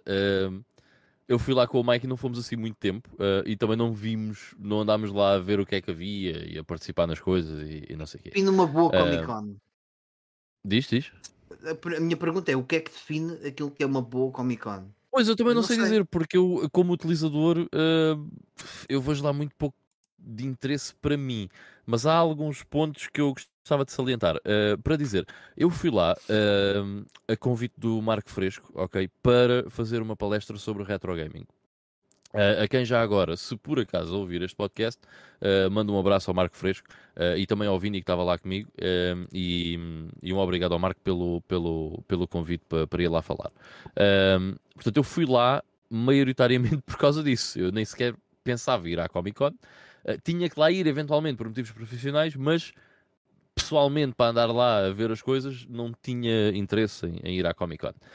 Mas uh, eu acho que uma, houve ali uma, uma, uma cena interessante que foi uh, exatamente o palco onde estavam a decorrer essas mesmas palestras sobre videojogos pelos, dos mais variados temas. Uh, antes de, de, de, nós estarmos a falar, estava lá uma, uma faculdade de, pá, uma escola de artes a falar, eu agora gostava muito de vos dizer qual é que era o nome, uh, mas não me lembro, mas uma escola de arte uh, que tem concept art, um curso de concept art aqui em Lisboa, uh, ali ao pé do Marquês de Pombal, entre o Marquês de Pombal e o Rato. Pá, gostava de vos dizer agora o nome, mas não me vem à cabeça. Mas foi uma conversa interessante, portanto, entre o, o Marco e as pessoas que estão, no fundo, a coordenar o curso e qual é que é a ideia do curso e o que é que as pessoas podem esperar do curso. e houve, eu sei que houve várias palestras, quer seja de retro gaming, quer seja de gaming atual, com os mais variados intervenientes, e eu acho que isso é, um, isso é aquilo que se calhar me faria ir à Comic Con. Uh, e sinceramente, se assim continuar, se o formato de, de um destes eventos for o mesmo no futuro, é possível que eu veja em que dia é que estão as palestras que mais me interessam uh, e é bastante provável que eu, eu vá lá uh, mais uh, exclusivamente para ver essas palestras. Portanto, eu acho que foi nesse, nesse aspecto houve um trabalho bem desenvolvido e a qual dou os parabéns às pessoas que estiveram envolvidas. Portanto, mando um abraço ao, ao Marco Fresco. Mas, o resto da Comic Con em si, epá, sinceramente, não me, não, me diz, não me diz nada. A verdade é essa. Mas, em relação à Lisboa Games Week, epá, eu acho que era. Uh, Parecia-me a mim, pelo menos aquilo que havia para fazer e, e, e havia para ver, para comprar, uh, para interagir, muito mais interessante de longe do que a Lisboa Games Week. Pá, pareceu-me a mim. Como... Ah, pelo menos dava para circular bem entre o. Sim, era um recinto muito grande. E notas que se calhar não foi uma coisa feita assim muito à pressa, né? Uh, epá, não, isso não Tinha sei. A, un, a, única coisa que eu se calhar apontaria uh, como ponto menos bom um, e que também tem a ver com, com, com, o tempo, não é? Não era um, um evento ao, ao ar livre uh, e, e, portanto a meteorologia também não ajudou. e se calhar um, num espaço, eu não sei se, se não poderia ser feito num espaço fechado ou não, Uh, mas o pavilhão Atlântico também não é o, o sítio mais fixe para se fazer eventos, diria. Pelo menos eu nunca gostei muito do pavilhão Atlântico nesse modelo. Um, e as coisas estavam assim um bocadinho dispersas. É só mais isso. Uh, mas de resto, pá, também não é o meu tipo de, eh, de evento, uh, vou ser sincero. Fui lá, também estive lá presente uh, porque ofereceram-me um, um, bilhete para, para lá ir, fui com, com todo o gosto e foi fixe encontrar lá algumas pessoas que conheço uh, e rever algumas caras e pronto, não é o meu tema de. Mas pá, vi lá um bocadinho tudo. Uh, vi lá uh, cenas de gaming, vi lá cenas relacionadas com séries e TV, havia lá vários bancos, mas não tive assim com muita atenção. Neste, na Comic Con só havia uma banca a vender jogos mas aqui faz sentido, porque não é um evento de jogos. Comprei mas... lá duas t-shirts fixe, portanto gastei mais dinheiro na Comic Con do que, do que na Lisboa Games Week. Também comprei, porque estava lá Unkind, já agora para quem não conhece, unkind.pt é uma, uma loja não tem só t-shirts, mas é mais conhecido pelas t-shirts, pá, e tem de bué das cenas, principalmente vocês gostam de, de música, pá, tem de lá bué de cenas, principalmente se gostam de metal, a verdade. É pá, por acaso fui lá à procura de uma, de uma banda, eles não tinham, mas também ali foi o, o, rapaz que depois atendeu disse aqui também não era o espaço que nós iríamos trazer um maior leque de bandas, porque está mais direcionado a pop Epá, Sim, e repara, tu também foste à procura de uma banda uh, que no fundo morreu em, 2000, em 2001 à Comic Con. É, é verdade, morreu em 2001. Em 2001. Morreu o, o Chocolate Starfish saiu e depois morreu. Não, não e ainda fizeram tour durante. O, pois é, dois, o Chocolate Starfish é de 2000, em 2001 estava morto, foi depois da tour. Não, ainda, ainda durou durante algum tempo, não sejas assim. Relativamente, então eu peço desculpa uh, a, quem, a quem se candidatou aqui ao giveaway. Vamos dar aqui mais uma semana para. Uh, porque houve aqui um problema então de comunicação com a, a, publicação no Facebook, depois vamos, vamos acertar isso. Aproveita assim, então dou mais uma, uma semana de tempo para, para quem quiser participar, ok? Fica assim, fica assim uh, acordado. Uh, desculpa, mas antes de só mesmo um ponto final por causa sim. da Comic Con, porque o, o Pajó estava a perguntar se o espaço estava bom. Na minha perspectiva, Uh, de quem lá foi, eu não fui lá fazer nada, não tinha assim grande interesse naquilo, ok? Mas uh, aquilo que me deu a entender é que alguém que fosse lá porque gosta de pop culture e gostava de interagir com as atividades que lá havia uh, e estar naquelas cenas dos autógrafos e não sei o quê, deu-me a entender ok? Que seria um espaço porreiro para passar um dia. Um, foi aquilo que eu, pá, que pelo menos me deu a entender. Agora, se era assim tão bom ou não, pá, não sei dizer porque para mim, uh, lá está, não sou a, pessoa indicada para fazer uma crítica nesse sentido, mas pareceu-me a mim que uh, era um, um, espaço porreiro para passar o dia se fosse alguém uh, interessado nesse, nessa cena de pop culture. Sim, é, é um bocado por aí. Também não fomos no dia mais forte, portanto também não conseguimos perceber se uh, sabia, sabia muita, muito, muito povo ou não no dia anterior, se, se em, termos, em termos de atividades havia coisas mais interessantes uh, ou não. Só fomos mesmo num dia, não estive atento ao, ao cartaz do, do evento. Yeah. Um, então vamos, vamos entrar aqui no nosso tema central. Já começamos o episódio há quanto tempo? Há uma hora e meia, praticamente. e vamos finalmente ao nosso Vocês pensam para aqui a falar do Fred Durst? Né? Nunca mais saímos daqui.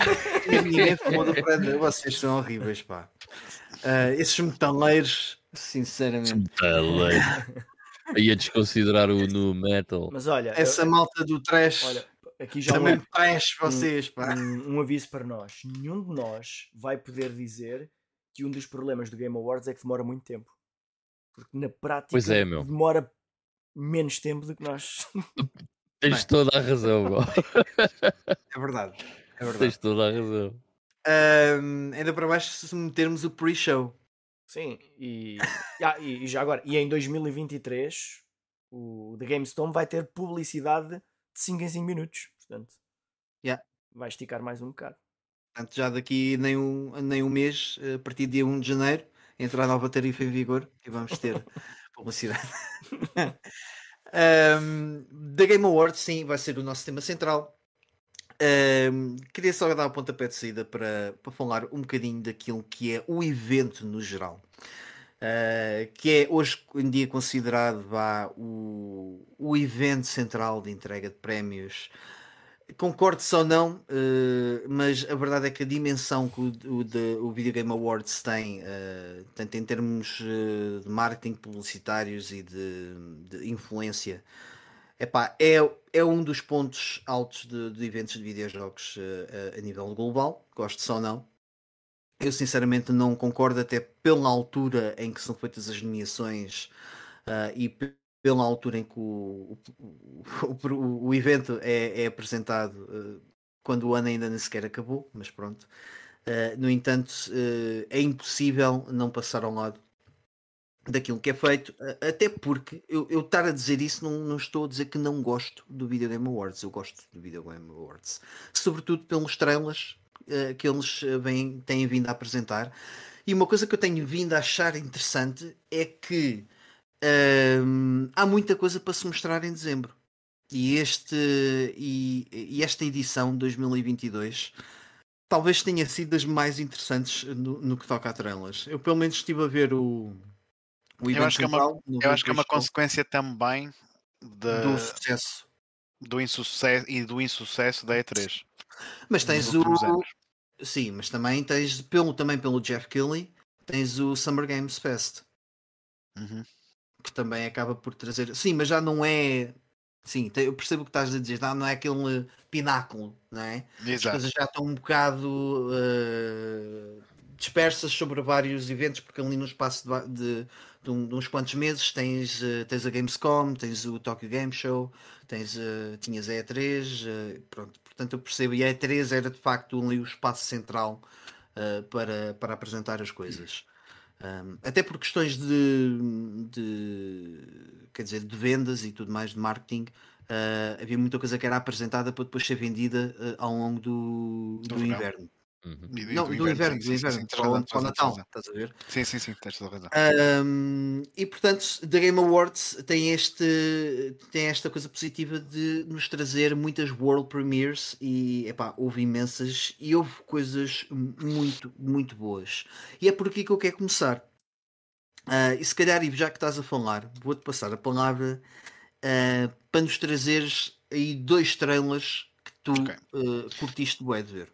É assim, deixem-me só fazer um disclaimer. Eu não vi isto em direto, eu vi um resumo do que é que foi uhum. anunciado. Surpreendeu-me a quantidade de coisas diferentes que anunciaram, embora muita coisa, a esmagadora maioria, fossem teaser trailers sem grande informação, uhum. mas houve um ou outro nome que, que me surpreendeu. Eu vou deixar eh, se calhar aqueles maiores nomes para vocês falarem. Vou só, já que tenho que escolher dois, eu vou só escolher aqui, por exemplo, o Horizon Forbidden West anunciaram uh, um DLC chamado Burning Shores.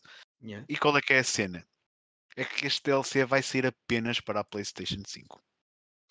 Ou seja, quem comprou o, o Forbidden West na geração anterior já foi enrabado. Portanto, é assim que a Sony trata os seus clientes. Portanto, não, não me parece correto, para ser sincero. Acho que foi uma decisão um bocado uh, um bocado errada da parte da Sony, tendo em conta que é um, é um jogo que é suportado ainda nas duas consolas. Ok. Uh, recentemente achei, achei uma, uma má decisão. Achas uh, que eles podem ainda retroceder? Eu acho que não tem como. Eu acho que eles podem perfeitamente retroceder, não é? Eles estão a usar um. Estão a fazer um, um DLC de um, de um, motor de jogo que já existe para as duas plataformas. É yeah. só portar os assets de um lado para o outro. Ninguém os, é. obrigou, é. ninguém os obrigou a meter nas duas plataformas, o Horizon. Agora, isto poderá estar ligado também para impulsionar as, as, vendas da PS5 numa altura em que já se começa a ver algumas melhorias uh, no, nos estoques uh, da consola. Uh, até porque também já tinha havido uma. Já tinha trazido cá, tínhamos trazido cá uma notícia há uns tempos atrás em que havia mesmo um forecast de haverem mais unidades de PlayStation 5 disponíveis agora para esta uhum. quadra de final de ano e para o, para o próximo ano. Portanto, isto também poderá ser uma maneira da Sony querer uh, de facto alavancar a vendas da PlayStation 5. No entanto, acho, acho que tem. Eu, eu não tenho Forbidden West para a PS4, eu, é um dos jogos que eu vou comprar uh, quando sair uma Game of the Year Edition na, na PS5, muito provavelmente. Mas esta decisão deles para mim foi um foi um passo errado que deram, um passo em falso. Mas a verdade é que não se, não só viu assim nenhum backlash disso. Não, ninguém Por acaso também não tinha percebido. Eu não ponto. tive a ver, eu não tive a ver qual é que foi a reação do resto do pessoal. Uhum. A mim saltou-me à vista que acho que foi uma, uma cena de, de, mau, de, de mau tom deles. É um jogo Sim. recente que ser nas duas plataformas podia perfeitamente o DLC sair no, no outro lado. Realmente não faz sentido. Uh, relativamente ao, ao, segundo trailer que te chamou a atenção. Sim. Epá, eu. Ok. Vou, vou, comentar muito 10 segundos um trailer que são uma coisa e depois vou, vou para a minha segunda escolha. Street Fighter 6 continuo sem entender muito bem o que é que aquilo vai ser. Continuo a não estar interessado. O Tekken 8 pareceu-me top. O Street pois Fighter foi, 6 parece-me um grande lixo. Uh, mas a minha segunda escolha é o Banishers Ghosts of New Eden, que é feito pela Dontnod, os gajos que, para além de terem feito os Life is Strange, fizeram também o, o Vampire. Uh, e o Vampire acho que é uma Hidden Gem da, da geração passada. E tendo em conta que eles vão fazer mais um jogo de ação, este agora acho que tem a ver com uh, os povos indígenas povos indígenas da América do Norte, pelo que entendi. É, eu tinha ideia que passava-se em Paris, vê lá, for some reason.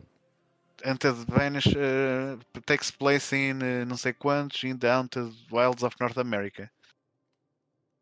Bem, mas isso é bem interessante. Ainda vai meter uh, bruxaria ao, yeah. ao barulho e não sei o quê. Man. A, cena, a cena é, ok, estes, a maior parte destas estrelas não mostram de facto o grande gameplay, mas tendo em conta o estudo que é e o facto de eu ter gostado do Vampire, parece ser um jogo de ação um bocado à semelhança do que este jogo de ação poderá ser. Uh, acho que vai ser um nome a, a, ter em conta daqui para a frente. Uhum. Portanto, essas são as minhas duas picks. Ah, por acaso, Olha, eu... Desculpem lá. O Salvage está aqui a dizer que já tinha acontecido o mesmo com o DLC Intermission do Final Fantasy VII Remake. Portanto, já não é a primeira vez que acontece. E na altura Mas o, eu não o Final Fantasy VII Remake não é necessariamente a Sony, ok?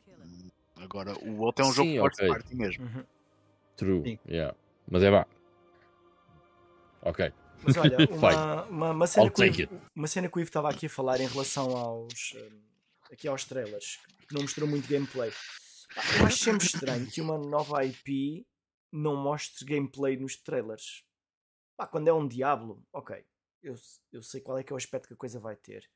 Mas quando é um jogo que eu não uhum. sei nada, pá, sei lá, eu pessoalmente não fico muito entusiasmado.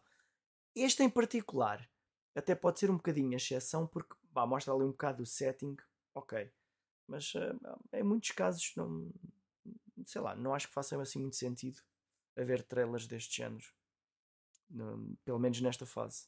Uh, yeah, eu acho que é um bocado uh, para te dar uh, é a entender qual é o. É, é Sim, e é para te dar a entender qual é que é o setting, yeah. o que é que. Mas, que ambiente é que eles pretendem que o jogo tenha, não é? Agora imagina que, olha, Banishers é um first person shooter e tipo, eu não quero saber. tipo, estava com muito hype e agora tipo, é um jogo que eu não, não me interessa. Ou um JRPG, sei lá. Pronto, não é de certeza, não é? Mas imagina que era isso. Alguém que gosta de RPGs, tipo, pá, é, acho que, acho que era preferível saber logo o que é que podia esperar de um, de um destes jogos. Uma cena que eu achei fixe também, no entanto, uh, é que muitas das coisas que eles mostraram uh, são cenas já para 2023. Que é uma cena nice. Uhum. Uhum. E olha, queres saber outra coisa fixe? Que eu não me tinha apercebido e vi agora nos nossos comentários é que temos hum. gente fixe no nosso, na, a ver-nos que curte Limp Bizkit, Ivo. O, o Geekobi está a dizer Limp Bizkit Forever. E temos pessoas ignorantes que queriam ir ver Limp Bizkit este ano e que não se, nem sequer se aperceberam que eles, que, que eles tiveram que cancelar a, a, vinda. Porque Quando eu estava a comprar os bilhetes, para comprar os bilhetes, ainda não tinham cancelado. Agora, ainda atenção, mais. Atenção. Há um de nós os dois cuja banda favorita é Limp Bizkit e que não ia ver. Não, é, porque eu ia. Pois, porque eu tinha. Estou só a dizer. Estou só a dizer. Eu tinha outras responsabilidades vou, em mão. Eu vou-te ser muito, vou ser muito sincero, Mike. Se tu me oferecesses um bilhete de que tu ia ver contigo. Na boa, boa. E cantava as, as, músicas todas do Chocolate Starfish também. Mas depois enfiava garfos nos olhos quando chegasse a casa. Mas, mas durante o momento, durante o momento, durante o momento ia, ia curtir assim. Vocês estão tão errados, pá. Um, eu... já, já agora, eu ainda não falei nada de Limp Bizkit, Sim. mas tenho que dizer que esse álbum eu comprei-o à meia-noite quando foi lançado. Pumba. Hum? Pá, eu foi um, do, um dos primeiros eu... álbuns para muita gente. Pá, a idade comprei, tem um, tem um certo peso na opinião de, das coisas. ok. Portanto, Esse álbum Carlos... saiu cá Sim. tipo finais de maio, junho, então acabou por ser uma, uma, minha, yeah. uma, uma, das minhas prendas de anos. Uhum desse ano que ele saiu. Também, e também um, muito, muito. O motivo pelo muito qual eu comprei à meia-noite é que eu sabia de muita gente, a minha amiga, que gostava de ter o CD e eu conseguia-lhes fazer umas cópias que eles me pagavam. Ah, pensei que era só para fazer pirraça. ah, já percebi, ok. ok. Olha aí o, o Salvador está a dizer.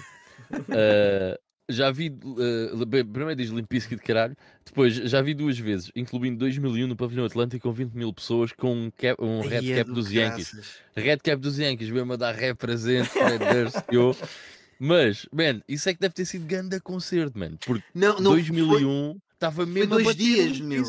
Foi dois Foi dias. dois dias, vê só, Limp Bizkit fazia dois dias yeah. de concerto. No Agora vão um festival medíocre. Os gajos até, até gravaram videoclipes de cenas cá, não foi? Não, foi o A Boiler. A Boiler foi no, gravada em Lisboa. Yeah. Foi, yeah. foi, foi. Ah, e também nos nossos comentários estava o João Teixeira a, a dizer que o, o da GameStone é menos tempo que o da Game Awards e para ele é melhor. Portanto, temos aqui, estamos a fazer concorrência ao Vida Games Awards. Temos que ponderar isso. Está corretíssimo. Obrigado, João.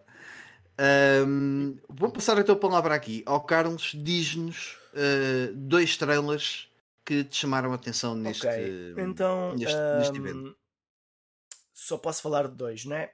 Então, eu não, sim, vou, dois, não, eu, eu não vou falar do trailer de, de da Bayonetta Origins, porque pareceu-me ser uma grande treta.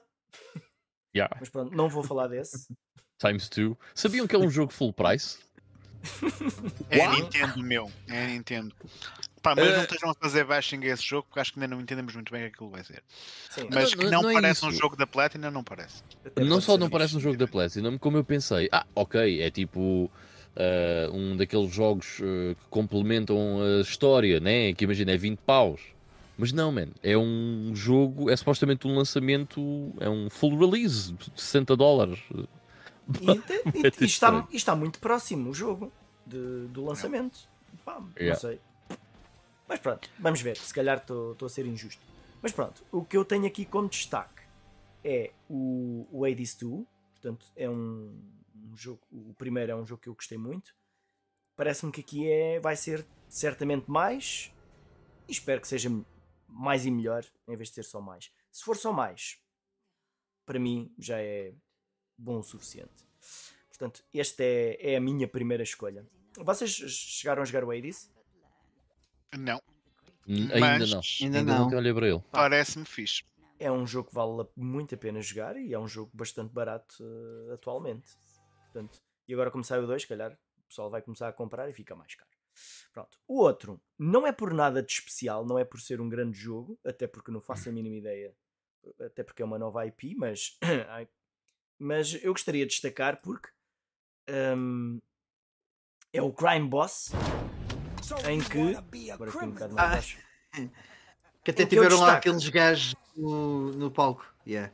Em que eu destaco porque ah, tem o Chuck Norris, o Danny Trejo e o Vanilla Ice. A gente, a gente já sabia disso, meu. O Chuck Norris, quando, quando às vezes vem aqui ter connosco, ele falou: não estava aqui a tratar Foi, o gajo disse, yeah. Ele não disse o nome do jogo, mas disse que ia, que ia entrar sim, sim, Então, uh, achei piada uh, juntarem ali um cast interessante e, e vamos ver o que é que é. Uh, portanto, talvez. E Danny um... Glover também. Pronto, sim, Danny Glover. Portanto, e aqui este o Michael Rooker, que ele faz filmes tipo os Guardians, Guardians of the Galaxy. Pá, e o Vanilla Ice. É Ai, pois é, Vanilla Ice também rimo bué quando digo. A sério, mano. yeah, Pronto. Uh, e ali o Chico Norris a dar ali uma, um rotativo. Pá, parece uh, parece que vai ser uma cena engraçada. Talvez não o seja João um Marcos estava bom, aqui a dizer uma coisa, uma coisa engraçada, porque estavas a falar aí do Hades 2 e o João Marcos está a dizer: Eu comprei o Hades uh, e joguei um bocado, uh, mas não me prendeu. Acho que o roguelike simplesmente não são a minha cena. É pá, por acaso é possível, eu também não é sou o maior fã de roguelikes, mas o, o Hades um, eu gostava muito de experimentar, nem que seja porque no fundo foi eh, naquele ano nomeado para, para o jogo do ano, pronto, deve ter a sua qualidade, não é? Uhum. Um, e nesse ano os jogos do ano eram muito bons, estava lá o uhum. Control e. So, outros. Agora não lembro quais é era, mas lembro-me de jogos do ano muito fixe. Uh, mas, ah, mas, é, mas, mas, eu percebo. Mas não sou muito amigo, mas gostava é, é um tipo de jogo que é difícil começar porque vamos ter dificuldade em progredir, uh, mas depois, com o tempo, nós começamos a evoluir mais. Uh, e aquele tem. Não é um jogo. Não é não é como muitos outros que existem. Pá, encontras ali uns toquezinhos, por exemplo, também Dark Souls, em termos de progressão, e, hum, isso torna aquilo depois mais interessante quando tu lhe dás a hipótese de jogar umas horas, umas horas boas. E, e, e é daqueles jogos que depois é difícil parares, mesmo quando chegas ao fim. Vale a pena experimentar, isso sem dúvida. Ok. Okay. Olha, entretanto, no nosso chat, só dar aqui as boas noites ao, ao John Yuri que, que passou aqui para, para nos dar um olá. Uh, e man, Limp Biscuit é tão fixe que, que, no chat o pessoal está a falar sobre música. Estão a ver? O, o poder, é, o poder não necessariamente sobre Limp Bizkit. Não, não interessa. O pessoal começou a falar de música. Calma-te. Eu, eu, agora vou revelar aqui uh, qual é que foi o primeiro concerto que eu me lembro de pagar para ir ver um, que foi Cradle of Filth. Enfim. Yeah, todos, yeah. todos, Mas, uh, foi, todos fizemos coisas parvas na nossa adolescência. Na altura pareceu boa ideia, não foi? Pareceu, pareceu. Mas eu, eu, eu, na altura gostava bem de Cradle of Filth. Mas um, hoje em dia, um, isto foi na altura do Damnation and the Day. E hum. devo dizer que hoje em dia não, não é álbum que eu, que eu gosto de ouvir, mas eu continuo a achar que o primeiro álbum de Cradle of Filth, o Principal of Evil Made Flash, é um grande álbum. É um grande álbum. Mas pronto, era só para dizer. Uh, Ivan, então sendo assim, vou-te passar a palavra uh, relativamente aos, aos trailers que tu um, curtiste ver neste Video Game Awards. Uh, epá, pois. Eu, um dos que eu ia mencionar foi uh, aquele que, que o Ivo já mencionou. Azar, um, agora arranjas outro. Uh, sim, sim, sim, mas pronto, lá está. Por ser um jogo de Don't, de Don't Nod uh, e por ser um jogo action RPG, vou eu presumir na, na, na, veia daquilo que foi o Vampire, que eu acho que é, como o Ivo disse, uma das grandes hidden gems desta geração de consoles. Acho que é um jogo muito, muito, muito bom. Um, portanto, fiquei muito contente de ver outra coisa desse género uh, vindo daquele estúdio. Um, mas sendo que tenho que, que escolher outro, um, vou escolher uh, um que provavelmente vocês não vão mencionar, mas que eu achei relativamente interessante. Peraí, Foi peraí. O... o Ivo diz: Eu não vou mencionar uns que vocês vão mencionar. Tu estás a dizer que não vais mencionar. Daqui a nada não vamos mencionar. Já, já não, já não faltam Vamos aos elefantes, não há problema. Só, só faltam mais. É assim: o, tu, eu sei que tu não vais mencionar este. Portanto, o Ivo é que estava errado. Eu não estou. Ok? Mas uh, houve um trailer que eu achei interessante e que me pareceu um jogo. Uh, vá, não me pareceu um bom jogo, mas eu achei interessante o que estavam ali a tentar fazer, que foi o Hellboy Web of Weird. Uhum. E o porquê de eu estar a dizer isso é porque visualmente uh, eu nunca tinha visto nada assim tão interessante que tentasse copiar o estilo de uma comic book Sim. para um videojogo. Opa, eu achei que estava muito, muito, muito bem feito uh, em termos de animação. Uh, o jogo, pronto, não se vê praticamente nada e daquilo que se vê, uh, sinceramente, não impressiona ninguém. Mas do estilo gráfico, pá, eu fiquei admirado com, com, o que, com, o que, com o que estava a ver. É, o, o João Silva também está a concordar contigo. Yeah.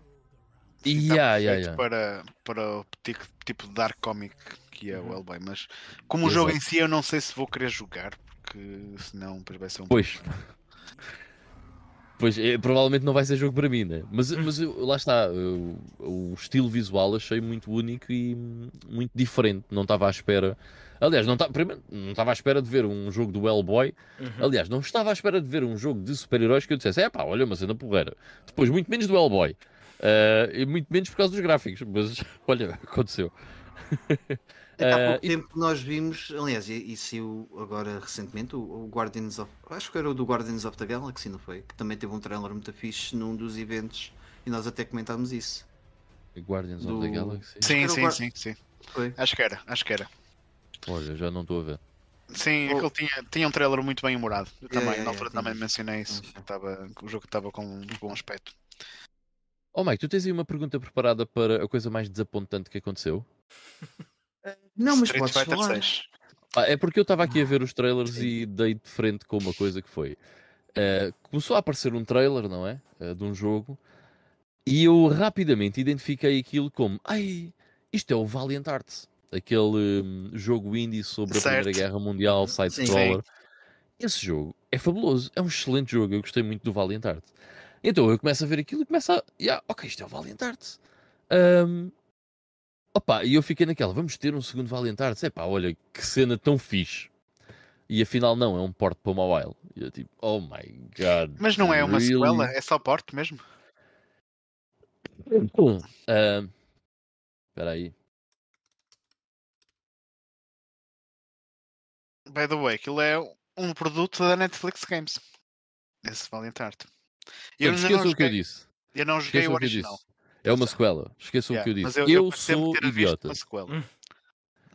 Eu admito, sou idiota. Uh, é uma sequela, mas pronto, vai para o mobile. Era, mas qual é o jogo? Mas eu, eu, não tinha visto isto. Portanto, chama-se Valiant Arts Coming Home. Okay. Eu não, não sabia que ia sair uma sequela. Se for bom, eu duvido que se fique só pelo mobile.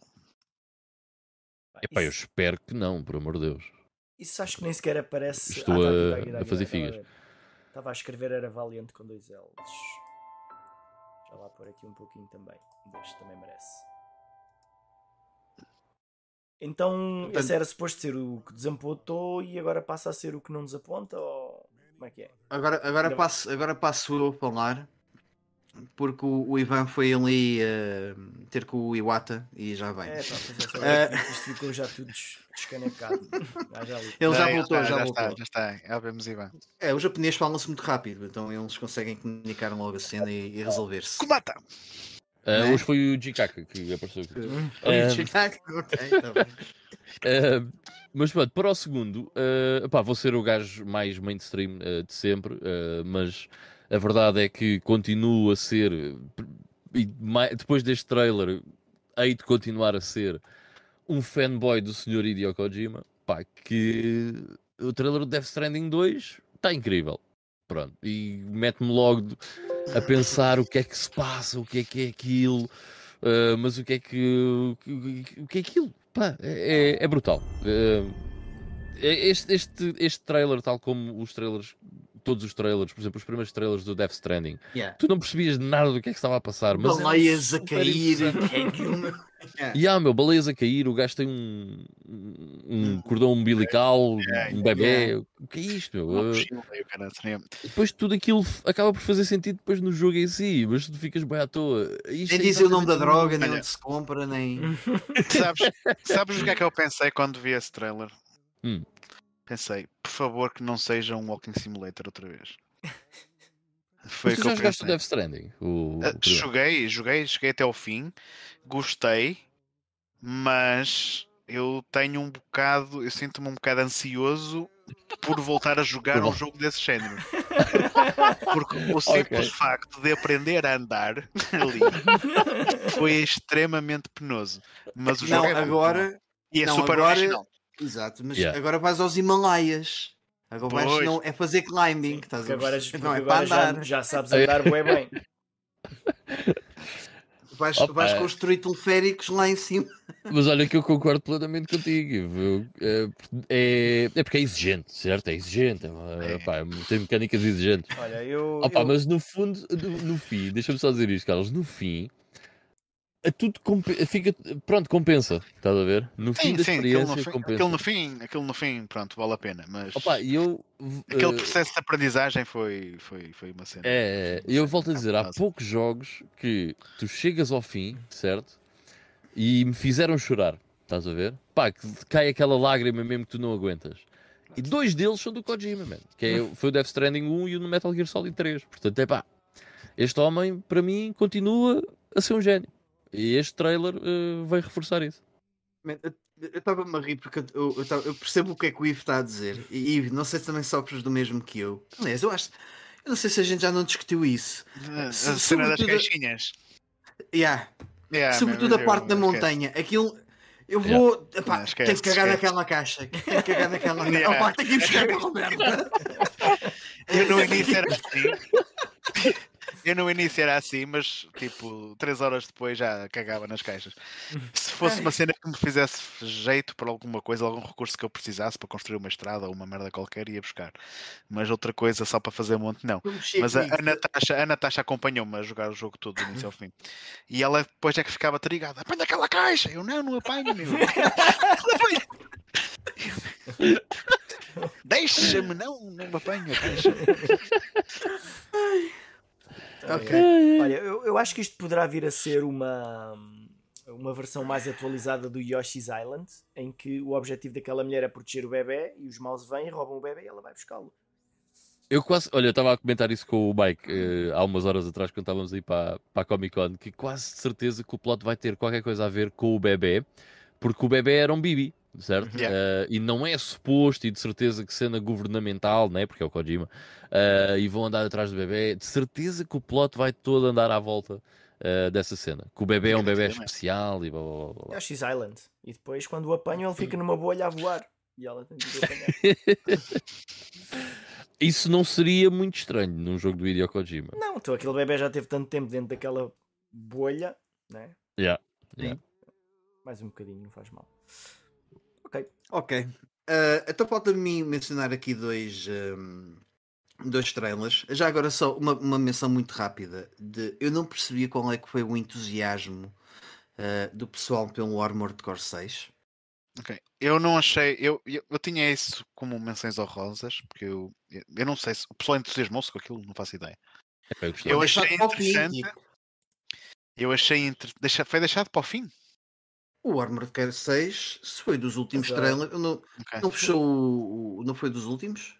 Tenho ideia que sim. Pá, mas olha, foi, para, foi, foi. olha que para muita gente, eu também não vi em direto. Eu fui vendo pá, pelo menos três pessoas diferentes a falar de, do que é que tinha acontecido e ver as perspectivas deles. E em quase. E em, e em todos os casos, eles destacaram muito este jogo como sendo o trailer mais relevante de todos. E a mim o jogo certo. não me diz muito, mas Um, eu também tive yeah. essa cena de pessoal que eu vi, tipo, ah, o trailer mais inserido foi o Armored Core 6. Ainda hoje estive com, com, com, com um amigo meu, com, com o Vini do Nerd Picnic, que eu estava a falar há bocado, e ele também me disse a mesma coisa. E eu, eu percebo. Uh, epá, eu, sem dúvida, que também foi dos trailers mais interessantes que, que vi. Uh, se calhar, se eu tivesse que picar um terceiro ou quarto, também ia ao Armored Core 6. Uh, mas eu acho que o fator, uh, logo, e está aqui o Salvage a dizer exatamente isso, que é o entusiasmo é ser da From Software. E eu acho que o então. entusiasmo de aparecer lá o logo da From Software. Sempre foi. Sempre foi. Mas agora mas a há a possibilidade de ser um Dark Souls de Macs. É que a From não vai ser um Dark Souls de Macs, meu. Não eu vai sei ser, que não. Meu. Mas eu acho que isso, mas eu acho que hoje em dia as pessoas estão um bocado à espera Tô, disso. Estão todas à espera disso. Yeah. Yeah. Eu achei interessante eles terem pegado nesta série que já tem 500 mil jogos, principalmente na PS2. Uh, esta série ela teve alguns jogos na geração da PS3 e Xbox 360 e depois nunca mais ouviu falar do Armored Core. E achei interessante eles terem voltado a pegar naquilo. Uh, mas eu acho que assim, também estou a falar um bocado de core porque o único que eu joguei verdadeiramente foi o primeirinho da Playstation 1 mas sempre me deu a ideia de ser um jogo muito técnico em que tu tens é. mesmo que escolher montar o mecha com as specs todas que tu precisas para fazer aquela missão. E mesmo assim não vai ser fácil. Pronto, é, acho, que é um, acho que é um jogo muito de nicho. Uhum. e e acho estranho que vocês me estão a dizer do pessoal ter ficado todo com orgasmos múltiplos a ter visto o trailer, hum. porque é só o efeito de ser From Software. Porque é. se eu soubesse é. mesmo o que é um mas Armored é... Core na sua essência, se calhar não ia ter esse impacto que vocês estão a dizer. Mas, eu achei mas é, interessante é, mas é o anúncio. Exato. Eu, repara, eu, eu, eu, eu, tenho a certeza que a From Software eh, não é a mesma From Software que produziu os Armored Cores, porque é uma From Software muito mais musculada, com muito mais uh, poder uhum. artístico e financeiro para fazer uma coisa interessante. E tenho a certeza que eles vão fazer um arma, uma, uma coisa interessante deste Armored Core. Uh, não tenho dúvidas disso.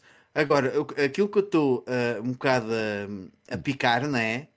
É, entre aspas, o falso entusiasmo de, de geral das pessoas de uma série epá, que sempre foi conhecida por ser medíocre e nunca foi muito falada. Exato. Percebes? É um bocadinho por aí. Tipo, mas vocês estão, e, e, estão mesmo entusiasmados com isso. É vocês mais, sabem é o que é, que é Armored Core. E é mais Jogaram um caso, a série Armored Core.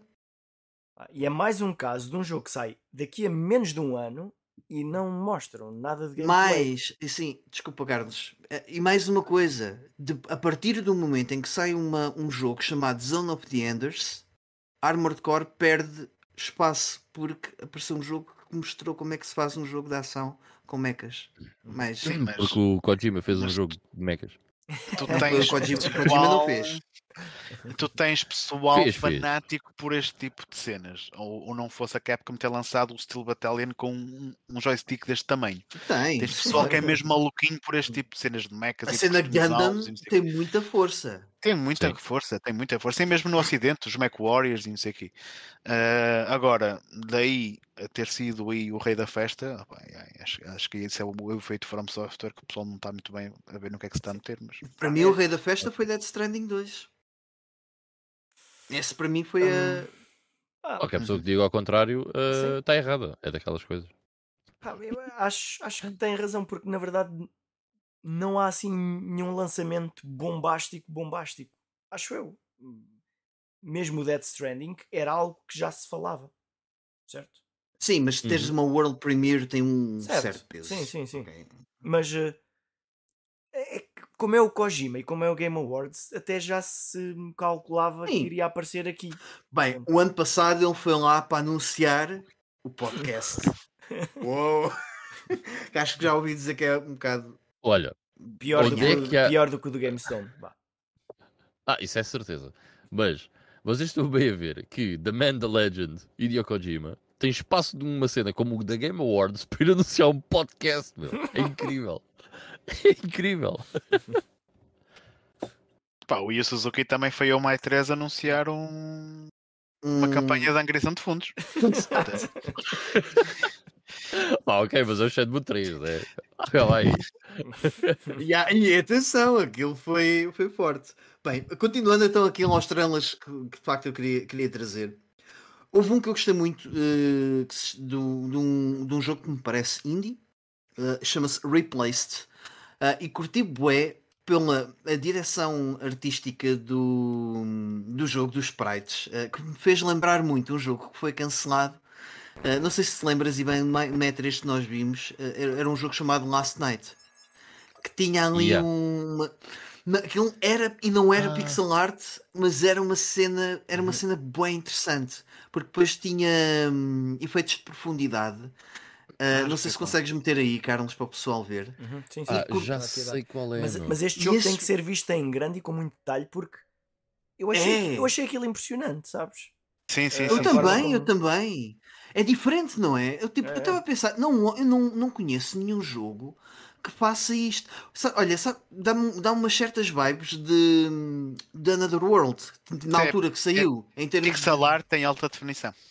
É, mas. Pá, isto é fabuloso, é. Eu é. até me estava a esquecer, mas este foi daqueles jogos uh, que quando apareceram eu fiquei bem surpreendido. Uau, isto parece mesmo a minha praia, é mesmo, mesmo fixe. Já nem me lembrava dele, ainda bem que estás a falar disto. E, e dá umas certas vibes de um. Ah, havia um jogo também 2D que eu não me lembro do nome, que era hum, no mundo. Basicamente, a premissa desse jogo era um homem uh, sozinho no mundo pós-apocalíptico durante os anos 80 e era tipo um side-scroller também. Eu não me estou a lembrar mesmo do, do nome do jogo. E faz-me lembrar aqui também, tem umas vibes desse, desse, desse jogo também. Uh, epá, e parece fluido, não sei. Fiquei mesmo, uhum. captou-me mesmo muita atenção este jogo. O outro jogo que me surpreendeu, uh, porque surpreendeu-me no fim, quando eu vi o título daquilo, e este eu fiquei entusiasmado, porque é uma. É uma franquia que eu até, eu até acho alguma piada. Foi o Transformers Activate. Se não mostrassem o nome de, de, no final daquele trailer, alguma vez vocês iriam pensar é um novo jogo de Transformers? É, não me lembro de ter visto isso. É um que também começa tipo um cenário de guerra, uma cena. Não, o, Carlos está a passar alguma, está a yeah. passar alguma coisa, mas eu não, isso passou-me ao lado, eu não vi isso. Ah, e já agora, o tema, o tema Cyberpunk foi bué comum na maior parte dos jogos. Uh, não sei se sentiram uma certa trend. De... Até, até porque te mostraram gameplay da expansão do Cyberpunk. Sim, não, mas toda a cena cyberpunk futurista, um futuro Sim. próximo, uh, tecnologia misturada com humanos, pareceu-me assim uma cena um bocado trending na, neste, uh, nestes trailers que foram, que foram mostrados. Mas, uh, mas já curti, curti da cena. Uh, Percebia-se que era uma guerra entre robôs e humanos. Aliás, eu estava a ver o trailer e estava a pensar: epá, uh, Stranger Things meets Terminator. E depois, quando no fim anunciam uh, Transformers Reactivate, eu disse: epá, pode ser, agora. pode ser giro, como pode ser uma ganda, uma ganda banhada. Mas fiquei, ok, tenho que estar com atenção a isto porque gostei. Uh... Só uma coisa, eu não me lembro, mas vi agora aqui Fire Emblem Engage DLC trailer, mas o jogo ainda não saiu. Yeah, eu, eu, tinha, este, eu tinha esta cena aqui em backlog também, caso algum de vocês falasse disso para eu fazer o follow-up, porque eu também fiquei naquela. Foi a minha primeira coisa, mas que Mas o jogo já saiu e eu não, não me apercebi. Então estão a anunciar um jogo DLC Day yeah, One antes do jogo sair. antes do jogo sair. Oh man, na sério, foda-se. Até a Nintendo já, está, já se está a meter nestas cenas. Pá. Yeah. Ah. Dá guito, meu. É o yeah. People buy it. Mas pronto. O, o, João, o João Silva estava aqui a perguntar: o podcast do Kojima foi anunciado no The Game Awards uh, ou no Summer Games Fest? Olha, pois agora boa pergunta. Agora, agora entalaste-me, porque são os dois do Jeff Gill. Mas eu tenho ideia que tinha sido no último que ele teve lá no ano passado também, não foi? Não foi para anunciar. não me lembro. Ele tá trailer. Tenho ideia que assim, sim. Eu acho que ele está lá sempre. Mas, eh, sim, ele é o best friend forever do, do Jeff Kinley, mas pronto. Um, agora... Eu não sei se, se, algum de vocês vai falar nos Judas, mas deixa-me só fazer duas menções honrosas a dois trailers que também achei alguma piada. Primeiro, o Earthblade, do, dos gajos que fizeram o Celeste. Uhum. Aquilo ah, é um jogo side-scroller 2D que também tem um pixel art muito fixe. Ficou-me com vibes de Symphony of the Night no estilo gráfico em si, não, necessariamente na, na direção artística. Uh, portanto, vai ser um jogo que eu vou ter debaixo do olho uh, também, para quando sair. E o Warhammer 40.000 Space Marine 2. Que uhum. eu joguei o primeiro não há muito tempo atrás foi um jogo que eu até gostei de jogar e o universo Warhammer é daquelas cenas que é super épico e vai ser interessante ver um, um jogo desse universo numa consola de nova geração. Pronto, e, e o, o, gameplay que mostraram, isto parece ser gameplay ou emulação de gameplay, pá, e, e, e, é o que a gente espera do, do, do, primeiro Space Marine também. Portanto, deve ser um jogo bem da fixe para se jogar também. Mas lá está, também vai ser jogo para comprar quando tiver a 10 euros. Portanto, também não tenho muita pressa em jogá-lo, mas, mas gostei de, de o ver. Ainda, ainda, ainda hoje à tarde também estava a comentar isso com o Ivan. Estou numa fase em que está-me a apetecer assim, um jogo um bocado azeite. Uh, tipo, tipo o Space Marine e, e também é, é, é o jogo, é os Limp Bizkit, é os ah, esquece Limp Bizkit é muito mais do que isso, pá um, ah, querias falar também do Judas, não era? Não, eu não sei se vocês ah, vão querer falar alguma coisa do, do Judas ou não. Também parece Epá, ser um dos nomes grandes do. Pois, eu gostava só de mencionar que achei bastante interessante, mas pronto, é muito difícil também é. julgar ainda o que é que pode ser. Uh, mas tem mas... muito vibes de Bioshock mesmo, a nível de jogabilidade yeah. e de. A, a parte visual parece-me ser um bocado cartoonish, o que também não anda assim muito longe de certa forma. Do, uh, sim, porque o Bioshock dos, dos Bioshocks, um bocado, também um tinha, também tinha. Mas yeah, vai ser um jogo também a ter em conta. Mas lá está, também muito pouca coisa se sabe ainda. Né? Um, Deixa-me só pôr aqui uma questão. O que é que vocês acharam do trailer do Final Fantasy XVI? Ok, I guess. Foi o que eu pus aqui no meu comentário. Yeah. Ok. Pá, aquilo parece que cada não, vez yeah. está mais. Hum, como é que é dizer? Mais fogo de artifício. Uhum. Yeah. Mas, o que foi mostrado okay. no trailer, sim. Mas pode ser uma, uma questão de história. Uh, eles já tinham dado a, a, a, entender que os, uh, portanto, aquilo que são os summons uh, iriam ter um, um papel muito presente, que é uma coisa que não costuma acontecer diria que o mais forte nesse sentido foi o. Bem, o Final Fantasy IX também teve, porque eram alguns dos Shamans uh, falavam connosco, os uh, Eidolons, naquele caso. E depois tiveste o Final Fantasy X que jogavas com eles, e aqui parece que hum, vai, vai ter mesmo um papel mais importante. Mas acho que isso já estava um bocado declarado, não era? Ah, sim, sim, já. Não tenho noção. Sim, eu tenho a ideia que sim, sim. Epá, eu. Isto é só porque eu achei super super. Oh meu Deus, o meu gato acabou de subir por cima de uma estante. Uh, Dê-me só. Hold that. Estão presas à parede, como alguém recomendou há uns tempos. Cuidado. I told you, didn't I? the... Bem, ia cantar Limp Bizkit agora. Um, opa, eu queria também só fazer umas, umas menções muito rápidas de. Nem, nem vale a pena mostrar depois também aqui o, o, os trailers, mas são apontamentos que eu, que eu meti aqui. Uh, que foi o Post-Trauma, o, o Scars Above, o After Us, também captaram-me aqui um bocado a atenção. Um, e também o Remnant 2 e o Benamoth okay, que, que, já tinham já, já, também não foi nada de sobretudo Benamoth já se tinha falado sobre, sobre esse jogo mas também são, ah. foram coisas assim que, que surgiram sem grande detalhe uhum. Ivan, desculpa, uh, na boa, na boa, eu ia dizer, é pá, porque eu fiquei mesmo não fica nada impressionado. Eh, depois do Final Fantasy XV, certo? Depois do 13, eu disse: Oh meu Deus, uh, isto está a ir no caminho errado. Depois do 15, eu não tenho esperança nenhuma para um jogo de Final Fantasy. Pá, não quer saber. Não, não... É tipo, ah, vai ser o Final Fantasy VI. Está bem, meu. Vai ser uma grande banhada, é o que eu penso. Mas uh, eu estava naquela de. Ok, se calhar pode ser diferente uh, e o setting parece que pode ser até algo interessante. Um, epá, e não, não gostei mesmo nada do que vi. E eu vi algumas pessoas a dizer que foi dos melhores trailers que elas viram e que está espetacular. E eu pensei, mas viram o mesmo que eu. É, é, que, exemplo, é o mesmo pessoal que gosta de ir ao cinema para ver filmes do, do Spider-Man e do. Uhum, pois, meu. Yeah, uh, Só que neste caso vai ser, mais, vai ser mais difícil comer as pipocas com o comando na mão. Portanto, pois. é a única diferença. Eu senti essa dificuldade no Metal Gear Solid 4, por acaso. Não, mas... Epá, fiquei mesmo muito mal impressionado com, com o jogo.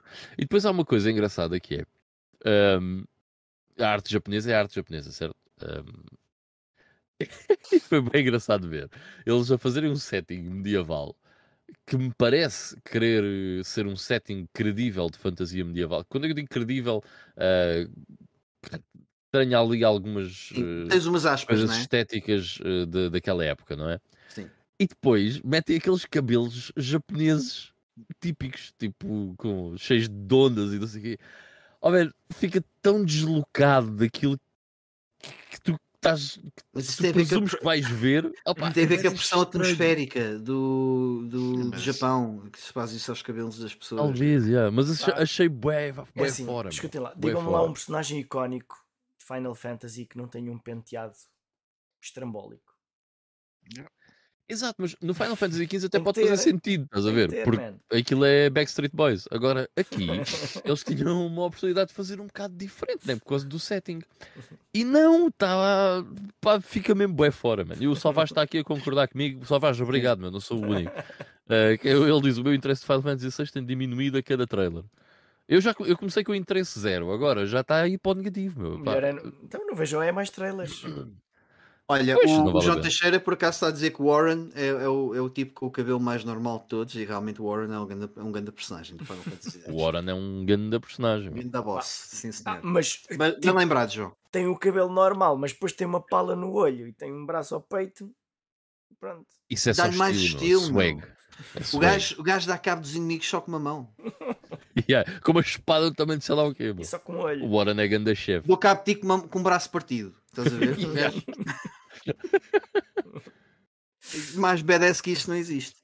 Uh, mas é, também concordo um bocadinho com, com o, o Savage Gaming a dizer que a cada trailer parece. Mas também há uma parte de mim que não quer saber muito mais sobre este Final Fantasy. Quando sair, quando soubermos o que é que é o jogo, o que é que são as mecânicas, uh, logo se vê isso, depois talvez faça mais sentido. E pode ter uma, história, eu, eu, pode ter uma história, pode ter uma história top. Pode, yeah. eu, eu espero que sim, porque o que me mete chateado é que eu quero estar interessado por um jogo Final Fantasy, estás a ver? Eu, eu quero, eu quero gostar, eu quero sentir-me entusiasmado porque vai ser um Final Fantasy e não consigo, e quanto mais vejo, pior. Mas acho que isso também acaba por ser um, um, um, problema. Já sabes que o Death Stranding também aconteceu um bocado isso, à medida que parecia, o, foi, o jogo foi promovido durante bastante tempo e à medida que parecia que ia saindo cada vez mais coisas, o, o jogo estava cada vez mais estranho. Uh, e, Estava. E, e, o hype, e o hype até foi um bocado abaixo em relação ao Death Stranding. Mas pronto, o Kojima sabe fazer as coisas. Uh, há quem não concorde comigo. Atenção, o Daniel Costa não concorda comigo relativamente, mas o Daniel Costa está errado. Claro, já agora, do, já agora um, um shout-out esse senhor que, que ganha o prémio de podcast e não sei o quê, enfim, esse, essa, esse, essas vedetas. Um, e relativamente a algum, algum trailer quero mencionar que, que, não se tenha falado, querem, querem dizer alguma coisa? Olha, uh, só quero fazer uma pergunta. Sim. Mas, ok, se tu querias comentar alguma coisa, Carlos, ok. Força, não, eu estava só aqui a dizer que pá, eu, eu, não queria falar mais nenhum, mas enquanto eu andava aqui para cima e para baixo à procura das coisas para vos mostrar, vi aqui um que eu ainda não vi sequer um DLC para o Dead Cells que tem a ver com Castlevania. Ok, ok, ok, ok. É, é, é. Vamos ao mesmo. Eu ia perguntar o que é que é o Dead Cells primeiro. Eu não sei. Uh, o Dead Cells é um um roguelike Metroidvania. É, uh, olha, saiu no mesmo ano que o, o Celeste. Aliás, este ano. É um side-scroller, yeah. yeah. E mais um, é mais um jogo que vale a pena experimentar. Yeah, hum. tem um grande aspecto. É preciso yeah, dar yeah, umas horas também a ele. Eu nunca experimentei, mas dizem que é muito. Escreve muito aí, escreve aí Dead Cells e vai, vai ver o que é que é. Acho que vais gostar disso. É, é, tem, pá, é, também assim tipo pixel art e. Yeah. É bonito. Mas bem, e bem feito também. Também muito bem feito. Mas olha, sabem quando, começa, quando começou a aparecer essa cena? Uh, ao início não é evidente que é Castlevania, mas se conhecerem a banda sonora, yeah, uh, yeah, yeah. passa a ser uhum. evidente. E quando, assim que isso começa, eu ouço aquilo e a música que me veio à cabeça foi aquela do You Don't Fool Me. you Don't Fool Me. Porque não pode ser, não vão fazer um Castlevania novo, não é possível. uh... e... A Konami não teve representação neste vídeo. Não, acho que não. Também não tem nada para mostrar. É ah, que tem os Silent Hill, já mostraram. Yeah. É Mas... Falava-se muito do remake do Metal Gear Solid uh, okay. 2. Yeah. Adicionado à wishlist. no Dead Cells, já está aqui. Olha, por é para isso quando houver uma promoção. Mas basicamente é um DLC para o Dead Cells, foi o que eu percebi. Não, é. Sim, sim. É. O, o, João está a dizer: olha, olha, olha para a cara do, do Iva crescer e a cara dele quando se apercebe disso. o backlog a crescer. Ok, uh, vamos, vamos só, já que estamos a falar do Video Games Awards, de, de, das coisas que interessam, vamos só falar das coisas, uh, entre aspas, que não interessam. Pá. Eu aqui a picar a cena, que, que são os prémios. Uh, epá, vamos já, vamos já tirar daqui da frente o, o, o grande prémio. Ganhou o, o Elden Ring depois do, do God of War estar a limpar tudo. e vai ganhar o, o, o Elden Ring. Eu, atenção, não estou não a, a dizer que é errado ou, ou que é certo, até porque faz algum sentido que o Elden Ring também ganha o prémio de melhor direção. E Eu ganhou, posso dizer que é certo. É, e ganha o prémio de uh, melhor RPG. Portanto, daquilo que são as categorias que poderiam mais interessar, mais importantes, acaba por depois ir ser coerente com o, com, com o prémio final. Olha, já agora uh, o pessoal que está aí a assistir, se, esqueçam a lista deles. Esqueçam a lista deles. Se há outro jogo que vocês gostavam mais, ponham aí no, nos comentários qual é que para vocês era o Game of the Year. De 2022, claro. De 2022, claro. Um, e epá, eu queria mencionar aqui um momento que eu achei engraçado. Desculpa, deixa, deixa, deixa só sair no instante, tenho que fazer uma chamada. Eu também, okay, okay. eu não joguei nenhum dos jogos que estão aqui, portanto o meu input também não vai ser muito importante. Poderei fazer um ou outro comentário no final, mas desde já acho que o Elden Ring, tendo em conta a quantidade de praise que teve, mesmo yeah. neste podcast, por toda a gente que o jogou, uh, parece-me ser um, um, nome bastante sólido para isso. Mas be right back, guys. Okay. Right, right. Mas a ver o, o evento, eh, quem acompanhou, eu por acaso acompanhei o evento, foi uma daquelas noites de insónia.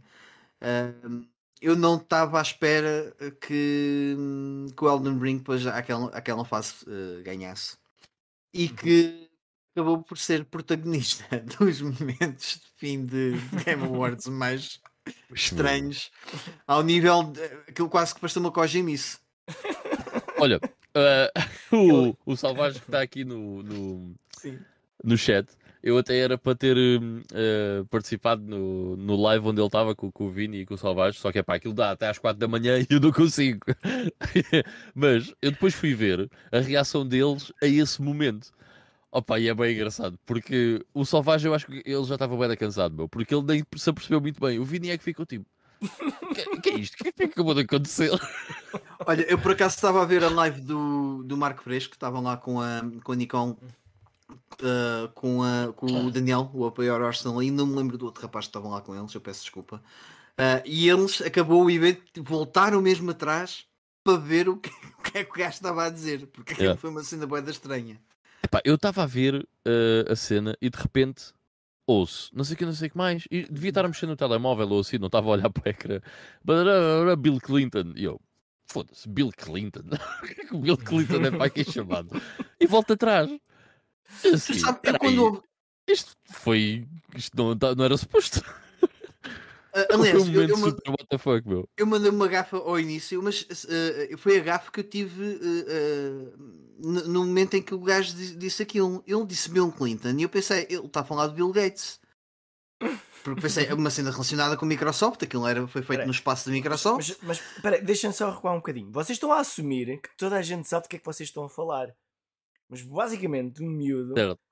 Sim, peço desculpa, é verdade. Quando o, o pessoal do Elden Ring se levantou para receber o prémio, houve um miúdo que se levanta de uma cadeira e vai atrás deles e está no palco o tempo todo. Ah, sim, um gajo completamente fora daquilo. É, é, tipo. São três japoneses e um americano. o americano tinha, tinha um ar assim uh, indiano. Uh, um, uh, tinha, tinha, um aspecto ah, assim. não era asiático. Não, não, não, não. para, para quem não, não, era asiático, a para quem não viu, olha lá esta cena. Alguém que estava a ver isto e começava a olhar e disse assim. Mas aquele, aquele Ele para já tinha um ar alucinado. yeah, ele tinha um ar alucinado e estava ali um bocado nervoso. Mas a cena é: se não pertencia ali, possivelmente alguém o iria buscar. Oh, amigo, cá, se favor.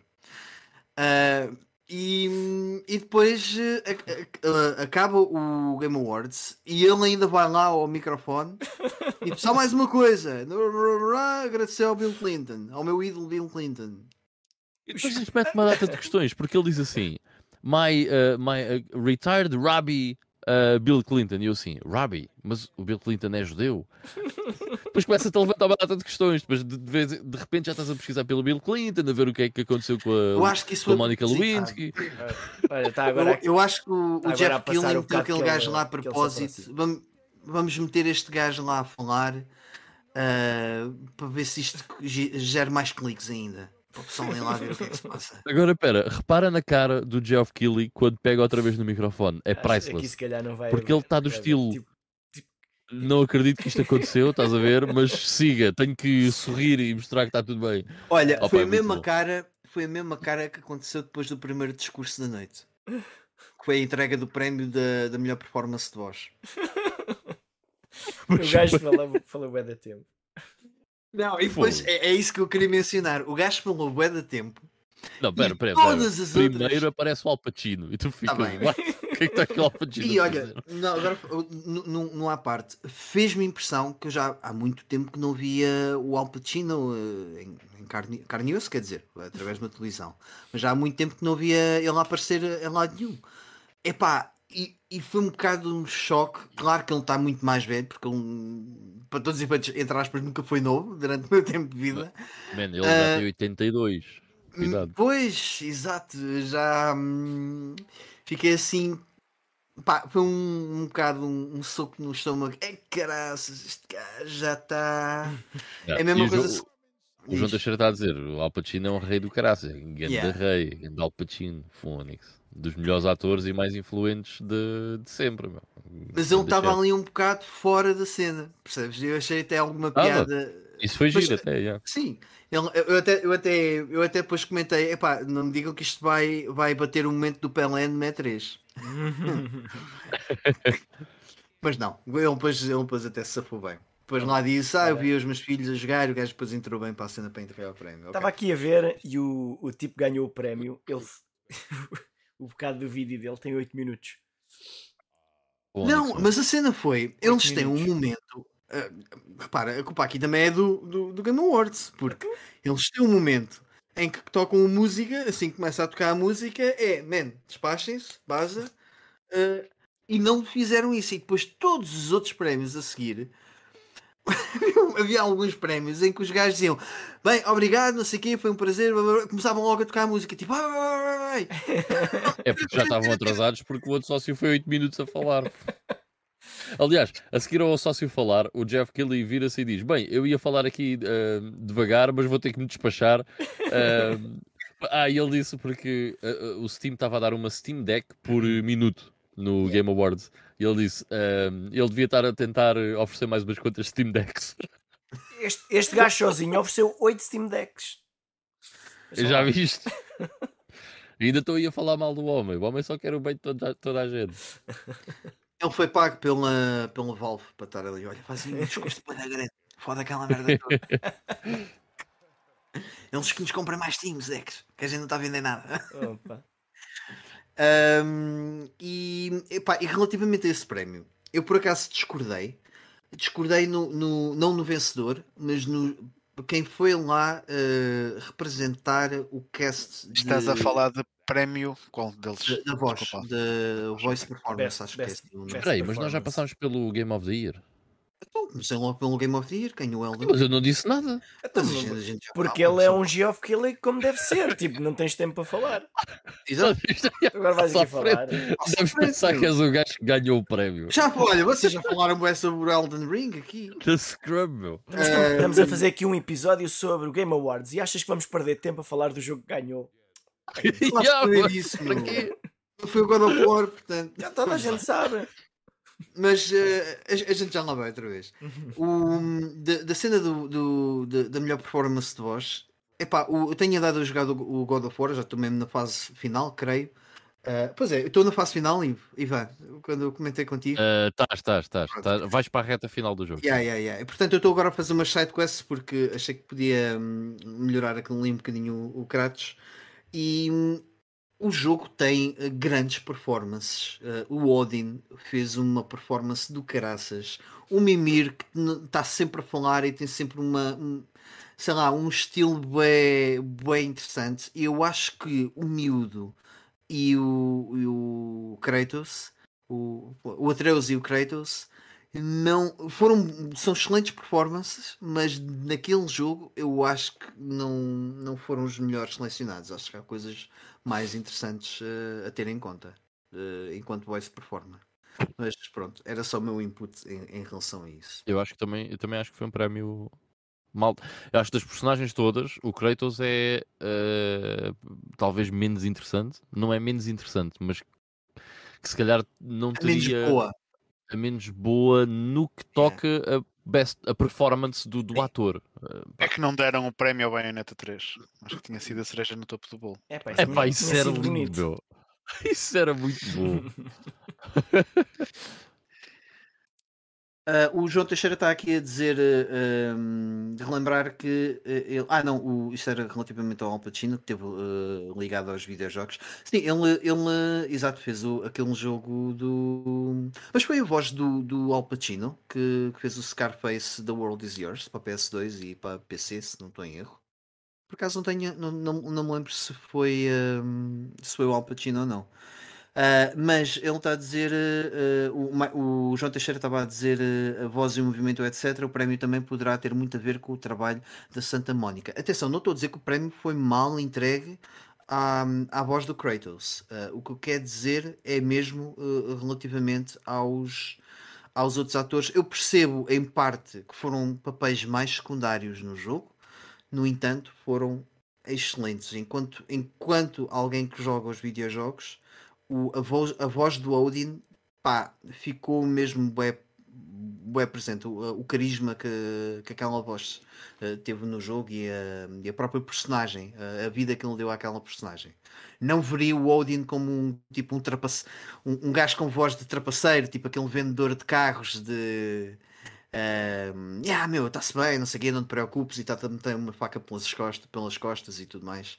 Acho que o, a voz do Odin, aliás, é de um ator conhecido, agora não tenho aqui presente o nome dele, uh, mas foi, foi da fixe. Um, algum momento, prémio que vocês gostassem de falar mais em detalhe?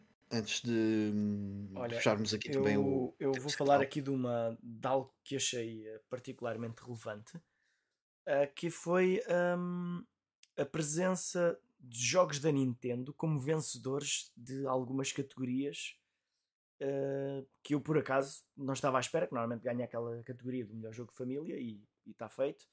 E aqui até achei interessante que ganhou algumas categorias, como melhor jogo multiplayer, foi o Splatoon, melhor jogo de ação, que foi a Bayonetta. Não, achei que não, não ia ganhar, então uh, foi interessante ver aqui alguma representação Sim, da, eles, eles, eles, separaram a categoria do, do Action e o Action Adventure. Uhum, sim. Que era para dar um prémio à baioneta. Não sei se fizeram essa separação nos, nos anteriores, atenção. Acho que. Mas o género sempre foi um bocado separado, sabes? Os jogos de ação e jogos de ação aventura, barra aventura. Sempre houve. Eu, pelo menos, Opa, é da assim. altura das revistas, sempre vi isso Olha, um bocado diferenciado. Pensando no, no Elden Ring, o Elden Ring é um RPG, é um jogo de ação, é um jogo de ação-aventura, o que é que é? É, tipo, é um pode, RPG. Pode ser qualquer coisa é um disso. Bem, nos dizer, dias de hoje a verdade não, é, é que é um está tudo RPG. muito mesclado, mas é, eu ainda, consideraria, uhum. ainda consideraria um action RPG. Sim, mas, tá mas está, está mesclado. Mas, mas o Elden Ring ganhar o prémio de melhor RPG é, é o melhor jogo de todos, ok? Mas eh, sei lá, parece que há outros RPGs que são mais RPGs do que este. Mas eu estou a pensar no sentido clássico. Não é? Percebes? Eu estou. Eu, tô, yeah, eu acho que é acho que isso perdeu, sabes? Um, uhum. Já não há essa, essa distinção de. É, é todo um conjunto ah. de géneros. Sabes que os géneros também existiam pela limitação do, dos sistemas. Uh, porque eu acho que o desejo de fazer este tipo de jogos em que tens um bocadinho de tudo em cada um deles uh, sempre existiu. Não dava era para fazer tudo. E hoje em dia já, já o consegues fazer. Portanto, eu também compreendo que determinados jogos já acabam por sair daquilo que é uma tipologia, percebes? É, eu acho que é mais por aí, eu acho que é mais por aí. Porque é muito difícil hoje em dia Uh, por exemplo, tu vais caracterizar, tu podes caracterizar o God of War da mesma maneira que caracterizas o Elden Ring. É um action adventure RPG. Até, até por, por causa de outra coisa. Não, e há, e há outra coisa, bom, que é, uh, sobretudo para os tipos uh, AAA, aqueles que têm uma, um investimento muito forte, se tu fizeres, imagina, só um jogo que só vai chamar um tipo de jogador e que é só aquele género, o investimento que é feito não compensa uh, para depois a, as receitas que ele vai ter. Entendes? Uhum. Uh, portanto, claro. também acaba por. eles têm que fazer um bocadinho de tudo para que que chame mais pessoas. Sim, sim. Diria eu. Nada contra, nada contra. Mas lá não, está, não. como estás a dizer, é muito difícil hoje em dia às vezes caracterizar certos jogos. Antigamente era mais, era, era mais fácil, não é? Porque os jogos era, tinham um design muito mais simples. Hoje em dia é muito complicado. Eu às vezes vejo o, o estilo do jogo pela alma que ele, que ele tem. Olha, o João Teixeira está aqui a dizer God of War uh, também é um jogo de ação-aventura. Eu concordo, yeah. aliás, e até mais focado na ação, até para mim, e este, sobretudo, é um jogo mais de ação. No entanto, tem uma componente de RPG muito forte. Pá, que eu aqui depois eh, darei uma opinião mais, mais a uhum. fundo quando, quando ah, acabar. Mas hoje, hoje, em dia muitos jogos têm componentes de RPG, até é. jogos de corridas. Até o Sonic, pá. Exato. Não é, não é Até o Sonic Sim, mas. Até o Sonic, é. Mas tens, tens uh, outras. Uh, tens componentes de RPG mais simplificadas e menos simplificadas. Acho uhum. que o, o nível de, de, de, detalhe que o, que o, God of War mete na, na personalização de, e na customização de, das personagens, equipamentos e tudo mais, acho que já chega mesmo a um nível de um, uhum. de um RPG, percebes? De dizermos que aquilo não é um RPG. Também. Ou seja, se alguém me vier dizer que aquilo não é um action RPG, epá, eu te, há algumas dificuldades aqui em contrapor. Não, não é Pá, para mim não é porque acho que o, o jogo não tem essa alma. Uhum. No entanto, é pá, por exemplo, o Horizon Zero Dawn. Mas tem lá as mecânicas todas. Horizon Zero Dawn, para mim, eu tive imensas dificuldades em perceber que tipo de jogo é que eu estava a jogar. Eh, e, e é que para mim qual foi a dificuldade? Em como é que eu haveria de abordar o jogo e tirar mais proveito dele? A partir do momento em que aquilo para mim fez sentido, que era um Western RPG, Uh, o jogo, uh, para mim, as cenas encaixaram-se de uma forma completamente diferente e já, já joguei aquilo de outra maneira. Uhum. Já hum, soube melhor até. Lá já, está, é um já... bom exemplo porque o Horizon é muito diferente daquilo que é um typical Western Computer uhum. RPG. Aliás, não tem nada a ver, completamente diferente. Mas, mas tem a alma lá, percebes? Não, eu percebo o que é que estás a dizer, é. mas lá está, é, é bem difícil de hoje em dia meter um jogo numa caixa. Ainda bem, Yeah, yeah, yeah. Eu, acho, eu vejo isso como algo positivo. Mas olha, há também algo curioso aqui no, no Best Role Playing: é que os quatro jogos que não ganharam são todos exclusivos da Switch. Oh, curioso. Ok. E não houve uma. O, o da, aquele da categoria da família não foi outra vez tudo jogos da Nintendo ou não? Ou este ano havia alguma exceção? É pá. Uh... Por acaso agora que falas nisso. Deixa cá ver. Acho que não era tudo Nintendo. Ou era o Turtles in Time que também tinha. Não. É, é tudo Nintendo exclusivos o Lego, Nintendo, exceto Star Wars. Ah, pois, exato. Okay, é isso. Mas eu tinha ideia que havia lá qualquer coisa que não era uhum. exclusiva uhum. da Nintendo, que saiu para a Nintendo, mas não era exclusiva da Nintendo, exato. Uhum. Um, algum de vocês estava a falar? Eu peço desculpa, agora perdi-me. Não. Uh, algum momento que. Ah, é, estava o Carlos a falar sobre. Um, uh, os, uh, ah, estava só a falar que, que, que, pronto, que a Nintendo teve presença em algumas categorias onde normalmente não costuma ter uma presença muito forte e desta vez até ganhou. Portanto, Sim. Olha, ganhou o melhor jogo de estratégia. Não deve ser nada comum para a Nintendo. Acho, que não é. O, o, outro, o anterior não tinha ganho também. Tenho a ideia que o anterior tinha ganho qualquer coisa também. Foi? Sim, okay. de, de, estratégia também, qualquer coisa assim do género. Uhum. Agora não. Já agora no, no, no, no nosso chat, por favor, corrija-nos, que a gente está aqui a falar um bocado de cabeça. Um, Olha, o João Marcos está a dizer que na categoria Sim. RPG ficou surpreendido com a nomeação do Triangle Strategy. Adorei o jogo, mas passou um bocado despercebido do, do público em geral. Um, yeah, sem dúvida, uh, mas dizem que é, que é muito a porrer. Eu fiquei surpreendido com a nomeação do, do Live Alive. Uh, quer dizer, não fico surpreendido porque teve, foi um jogo muito mediático, mas fico surpreendido porque eu pessoalmente achei um jogo bastante medíocre. Pergunta ignorante: este ano saíram uh, muitos RPGs ou não? Na Switch saíram. Fora da Switch, fora da Switch tem alguma dificuldade em encontrar assim RPGs relevantes, mas na Switch saíram bastantes. Ainda saiu alguns, mano. Tipo o, o novo Valkyrie Profile. Ah, yeah, yeah, yeah, yeah, yeah. Tiveste Valkyrie Elysium. O Star Ocean, tiveste Star Ocean. Star Ocean. Saiu um que é o Diofield Chronicle, também da Square Enix. Okay, yeah, yeah, okay. yeah. Não estava a lembrar, yeah. não estava mesmo a lembrar. Aqui no, no Best Multiplayer. Também tiveste o Harvestella, mas esse também é Switch. No Best Multiplayer, quando o Splatoon 3 ganha o Call of Duty, é interessante. É, eu, yeah, eu, yeah. eu, eu, eu, não sei, acho um bocado estranho, mas também nunca joguei Splatoon. To be honest. Ah, é, mas é o que eu digo, é, é, estranho. Não estou a dizer que é um jogo pior ou melhor. É, pelo, pelo menos mais divertido, acho que é. Do, do meu ponto Foi para dar alguns prémios à Nintendo. É, é isso que estamos a dizer. Ah, não sei. não sei. A Nintendo tem alguma coisa no Game of the Year? Ah, tinha, tinha Xenoblade. Xenoblade. Ok.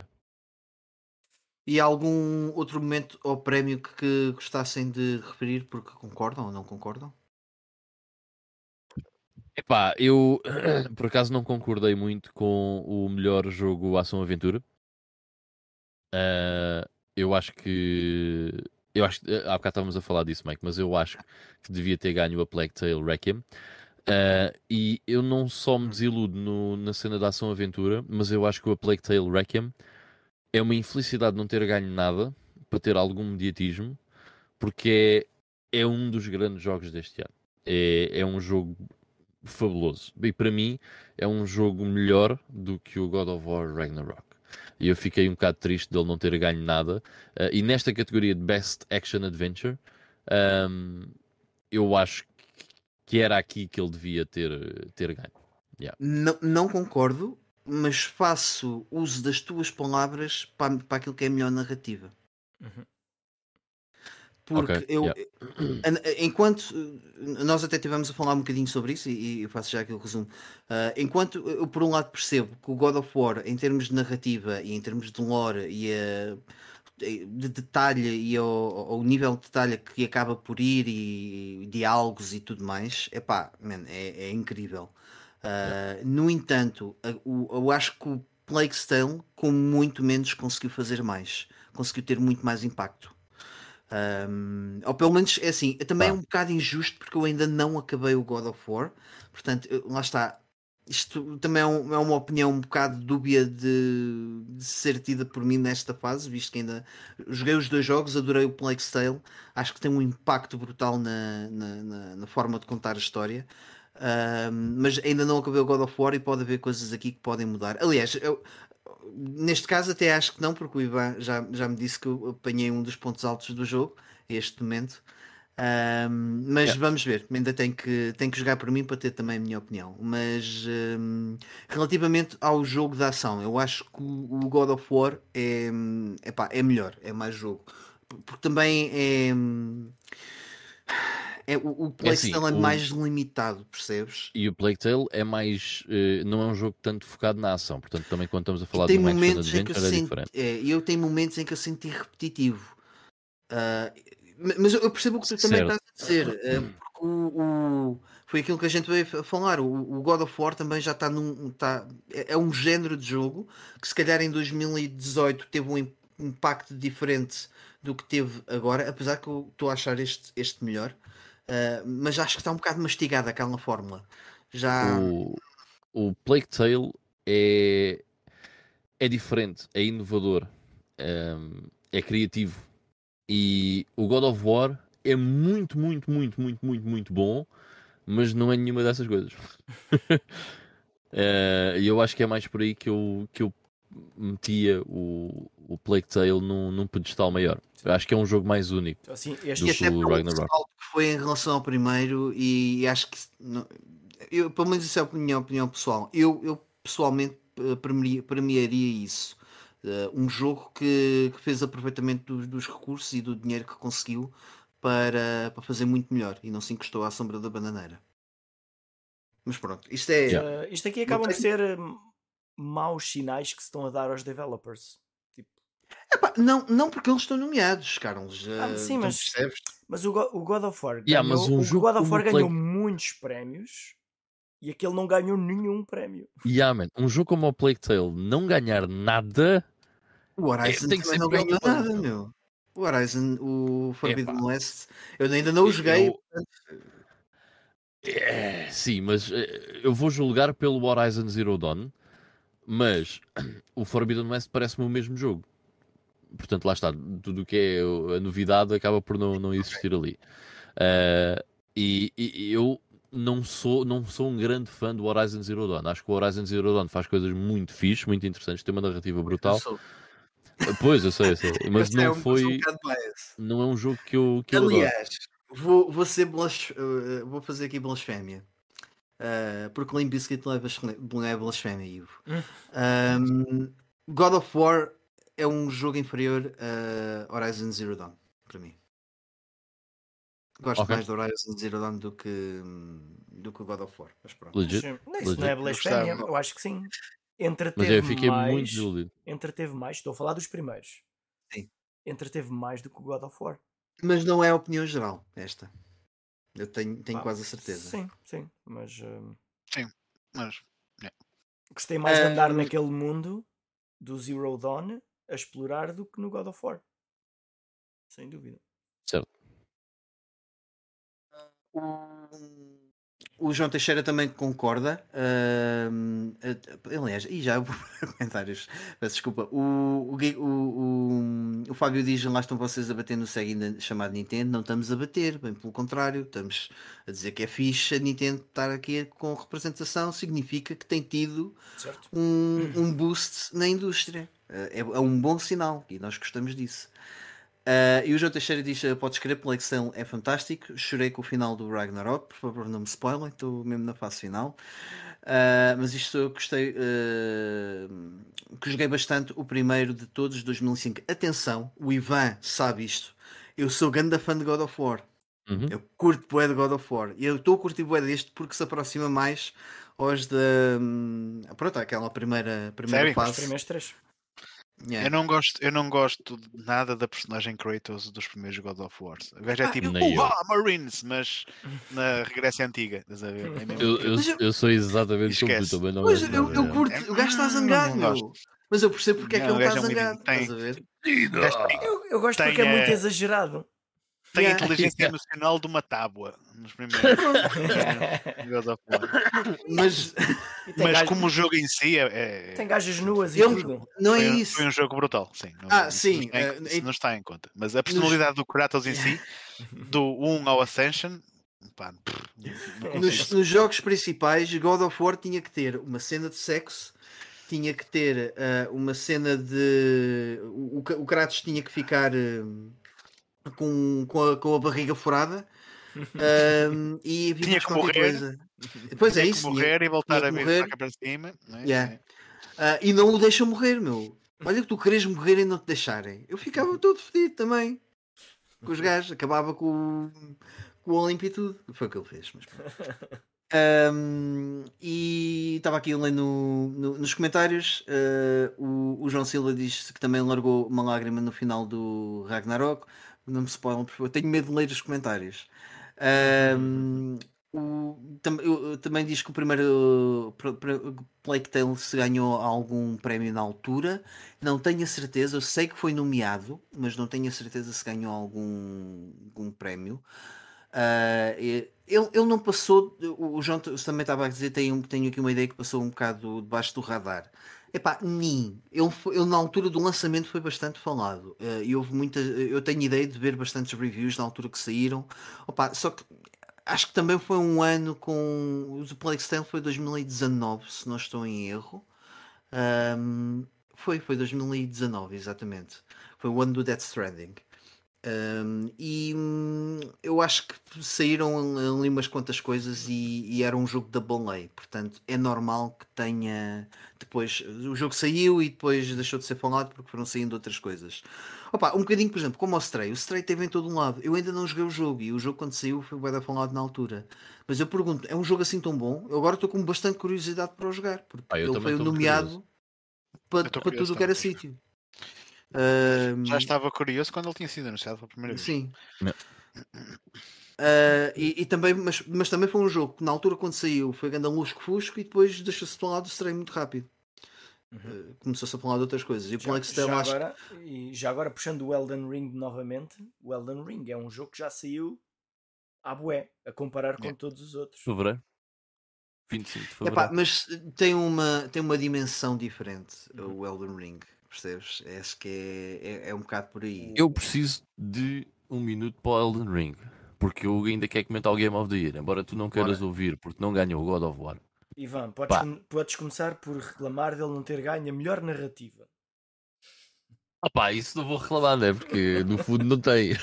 Mas está nomeado. Não tem Mas pois é, é, é está nomeado. É parvo isso. um, olha, só vais estar a dizer que curtiu o bem do, do Stray, adorou a história. Uh, achei que é muito curto, já. Yeah. Mas por acaso tenho muita curiosidade. Com, com, olha, com o, o Fábio está a dizer que gosta mais do Forbidden West do que do Ragnarok. Estão a ver? Olha, there you go.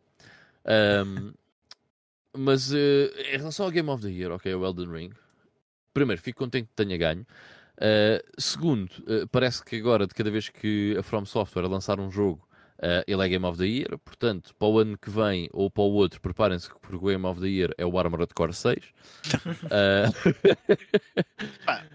quando, quando lançarem o Kingsfield 5, depois vemos. vamos ver, vamos ver. Não, mas um, eu, porque é que eu um, um, queria tirar um minuto por causa do, do Elden Ring?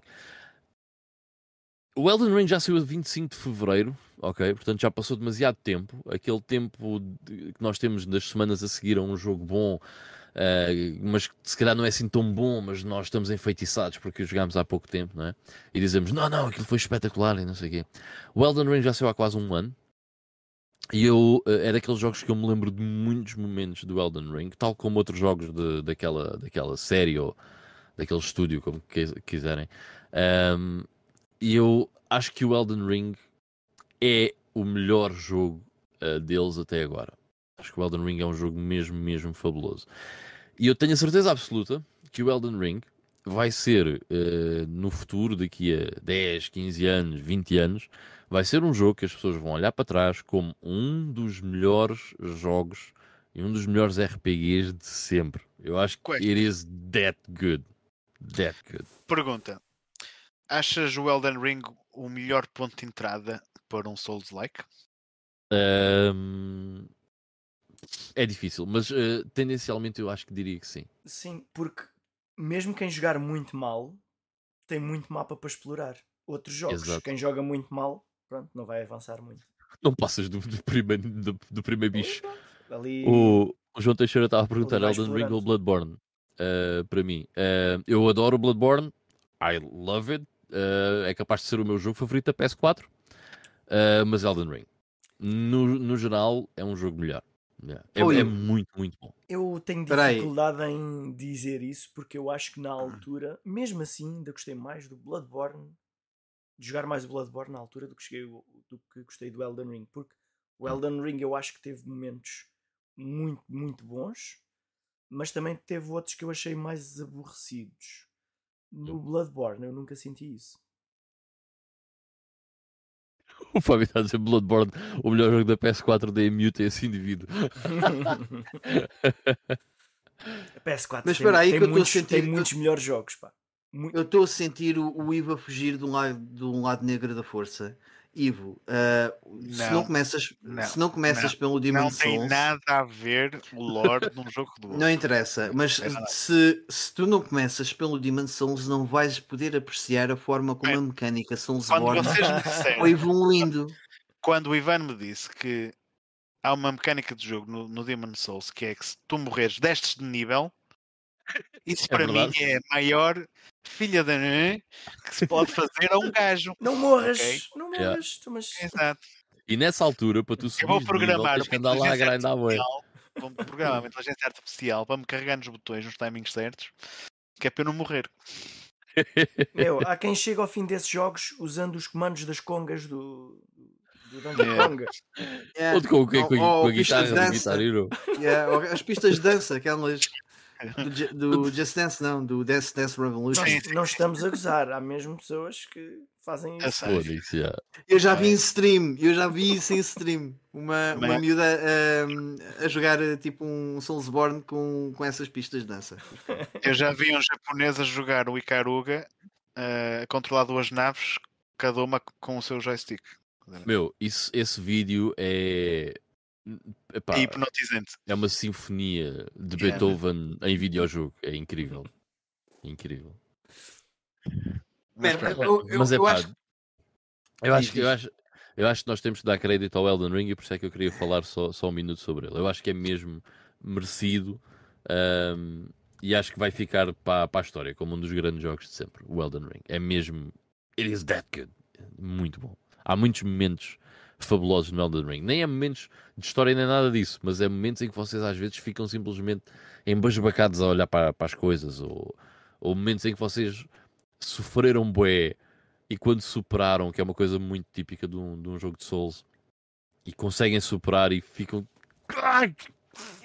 Finalmente, mas, é, mas, mas é essa, essa eu, sensação é, é eu, tão fixe, mano. Eu não achei isso mais neste do que nos outros. Pelo contrário, eu achei que houve mais momentos frustrantes em alguns desses bosses neste do que nos outros, porque nos outros era uma questão de melhorar, neste aqui muitas vezes foi mesmo uma questão de vai atrás e vai subir mais níveis.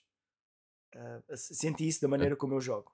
Tinha que subir mais. No outro, ah, mas... É bastava ser melhor. O, vocês, se vocês quiserem, o God of War é um Souls-like também, porque vocês não são obrigados a evoluir a, a personagem nem as armas deles e conseguem bater os bosses todos. Fica mais difícil. Não é a mesma coisa. Não é a mesma coisa. Quando lá chegares vais perceber. Agora, o Elden Ring não consegue ser um God of War. Nem nunca vai uh, tentar. Não, não, estou a brincar, Ainda bem. Ainda bem. Uh, já o God já... of War tentou ser um jogo Souls.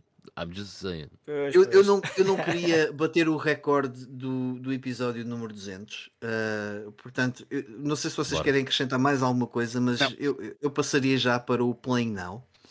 Um, ehm, e como eu não tenho nada para trazer para o Playing Now esta semana, porque ainda ando no, no God of War, uh, vou passar a palavra aqui ao Ivo Ok. Para nos falar então, o que andou a jogar um playing, um playing Now Flash. Um, Yakuza 0, não tive progresso nenhum nas duas últimas semanas. Uh, avancei para o, para o, capítulo 3, mas estou mesmo no início. E não voltei a jogar o Yakuza 0 por motivos de trabalho. E vou explicar depois mais à frente no último jogo do Playing Now.